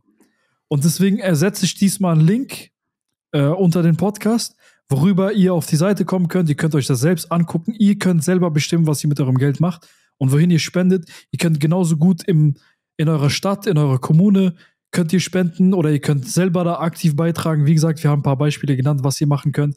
Sei es ehrenamtlich, sei es im Kinderheim, im Jugendheim, sei es in, im Altenheim, sei es in Pflegeeinrichtungen, sei es in, äh, ob ihr Nachhilfe den Nachbarskindern gebt und so weiter. Es gibt so viele Möglichkeiten für die Leute, die sich diesen Weg äh, auswählen wollen oder zusätzlich noch zu dem, was sie machen oder machen möchten, Oder diesen Weg auswählen können. wollen Oder und, leisten la- können. und leisten können vor allem. Macht am besten Dauerauftrag und sorgt dafür, dass die Welt ein bisschen besser wird. Dementsprechend würde ich sagen, Wenn das ist das Ende. Den Link findet ihr drunter. Muka hat noch einige Worte und überlasse Genau. das letzte Wort in der Hinsicht. Passt auf euch auf, bleibt gesund und wir sehen uns in der nächsten Folge. Ähm, bewertet den Podcast, wenn ihr merkt, dass die, ähm, dass die Folgen wertvoll für euch sind und teilt diese Folge bitte mit euren Familie, mit eurer Familie, mit euren Freunden, mit euren Bekannten, damit das viele Leute erreicht und wir vielleicht etwas bewegen können in dieser Welt, weil wie Gandhi gesagt hat, sei du selbst die Veränderung, die du dir für diese Welt wünschst und wir haben unser, unseren Fußabdruck gerade gesetzt. Ihr könnt dafür sorgen, dass dieser Fußabdruck größer wird. Dankeschön. Auf jeden Fall. Ähm, hast du sehr schön gesagt, mein Bruder. Ich wollte noch mal zu der Seite Miserau einmal erwähnen. Ähm, zwei wichtige Punkte, drei eigentlich. Einmal, das werdet ihr auch selber sehen, wenn ihr auf der Homepage seid. Der Link wird ja einmal angezeigt in, äh, bei Spotify. Das Deutsche Zentralinstitut für soziale Fragen, DCI, bescheinigt Miserau den verantwortungsvollen und effizienten Umgang mit Spenden. Also der hat ein Gütesiegel, was das angeht. Und im Jahr 2021 dienten 94% deren Ausgaben der Projektarbeit und 6% verwenden sie für Werbung und Verwaltung. Einfach nur so als Randinfo, das könnt ihr auch dort auf der Seite lesen. Ähm, und zum Beispiel wird hier unten gefragt, äh, unter haben Sie Fragen, äh, Spendenservice, die Frau Luana Hamacher, da ist auch das Telefon oder ihr könnt auch eine Nachricht an äh, sie senden, sind glaube ich auch mehrere Berater dort im Spendenservice. Wenn ihr dort anruft, sagt gerne schöne Grüße vom Revue-Podcast von Kianimus und Muka, äh, wenn ihr da anruft. Und ansonsten ähm, zu dem Punkt, wie gesagt, Kianimus hat schon alles gesagt. Ich brauche da nichts mehr hinzuzufügen. Äh, ist eine, ist eine, wäre eine übertrieben schöne Sache. Wenn ihr das auf jeden Fall teilt mit euren Freunden und so weiter und so fort, wirklich ähm, liegt uns sehr am, am Herzen. Und noch eine letzte wichtige Sache zu deinem Shop, mein Bruder. Damit wir das noch einmal erwähnen und dann ist es auch äh, zu deinem Kianimus Shop. Ja, gerne. Wann wird released und du hast da ein sehr gutes Special Offer und Angebot. Wir werden jetzt, ähm, warte, sage ich dir, lass mich aufs Datum gucken. Ja, schau. Es gibt am, lass mich schauen, 25,6. Am, boah, das wird jetzt spät leider, Leute. Im, im, im, im, im, am 27. März. Äh, sorry, sorry, sorry, sorry. Das ist der 27. Februar. Gibt es den nächsten Drop. Mit 40% auf alles, was im Shop ist, außer die Calls. So. Alles, was ihr im Shop findet, wird mit 40% Rabatt verkauft werden. Und zu dem Rabatt kommt noch hinzu, dass ein Teil gespendet wird. Ich werde den offiziellen Betrag werde ich posten in meiner Story. Ganz, ganz wichtig, damit das transparent ist. Ich werde den offiziellen Betrag posten und ähm, dann werdet ihr auch sehen, wie viel gespendet wurde, wie viel zusammengekommen ist, beziehungsweise ein Betrag, ein gewisser Betrag wird dann gespendet. Dann könnt ihr auch sehen. Ich werde dementsprechend schauen. Ich weiß nicht, wie sich der nächste Drop entwickeln wird. Ich habe keine Ahnung, Leute. Ich kann euch auch keinen Prozentsatz gerade nennen, weil ich nicht weiß, in welche Richtung es geht. Aber ich kann euch sagen, dass ein gewisser Betrag auf jeden Fall gespendet wird und den werde ich posten. So. Okay? Als kleine Motivation für euch. Sehr schön. So, meine Freunde, ich hoffe, ihr hattet Spaß. Es war auf jeden Fall eine sehr tiefe und emotionale Reise. Ich glaube, diesmal hatten die Leute keinen Spaß. Die hatten wirklich Tiefgang und ganz viel Emotion, weil das war alles ein emotionales Thema diesmal. Auf jeden Fall. Also ich Ja. hoffe, es hat euch ein bisschen so einen Denkanstoß gegeben äh, in die positive Richtung. Hat mich auf jeden Fall sehr, sehr gefreut. Die, die Folge hat mir sehr Spaß gemacht. Ging auch wirklich sehr unter die Haut. Und ich wünsche euch, wie gesagt, eine schöne kommende Woche. Bleibt motiviert, bleibt vor allem gesund. Und wie gesagt, vergesst nicht, äh, den Podcast zu bewerten. Ne, da liegt uns sehr, sehr viel dran. Wir bedanken uns an jeden Einzelnen, der, der oder diejenige, die uns unterstützen, auf jeden Fall. Ja, ich verabschiede mich an der Stelle und wir hören uns nächsten Sonntag äh, um 12 Uhr, wenn es wieder heißt Revue, eine Reise in die Tiefe, meine lieben Freunde. Ciao, ciao, danke an alle.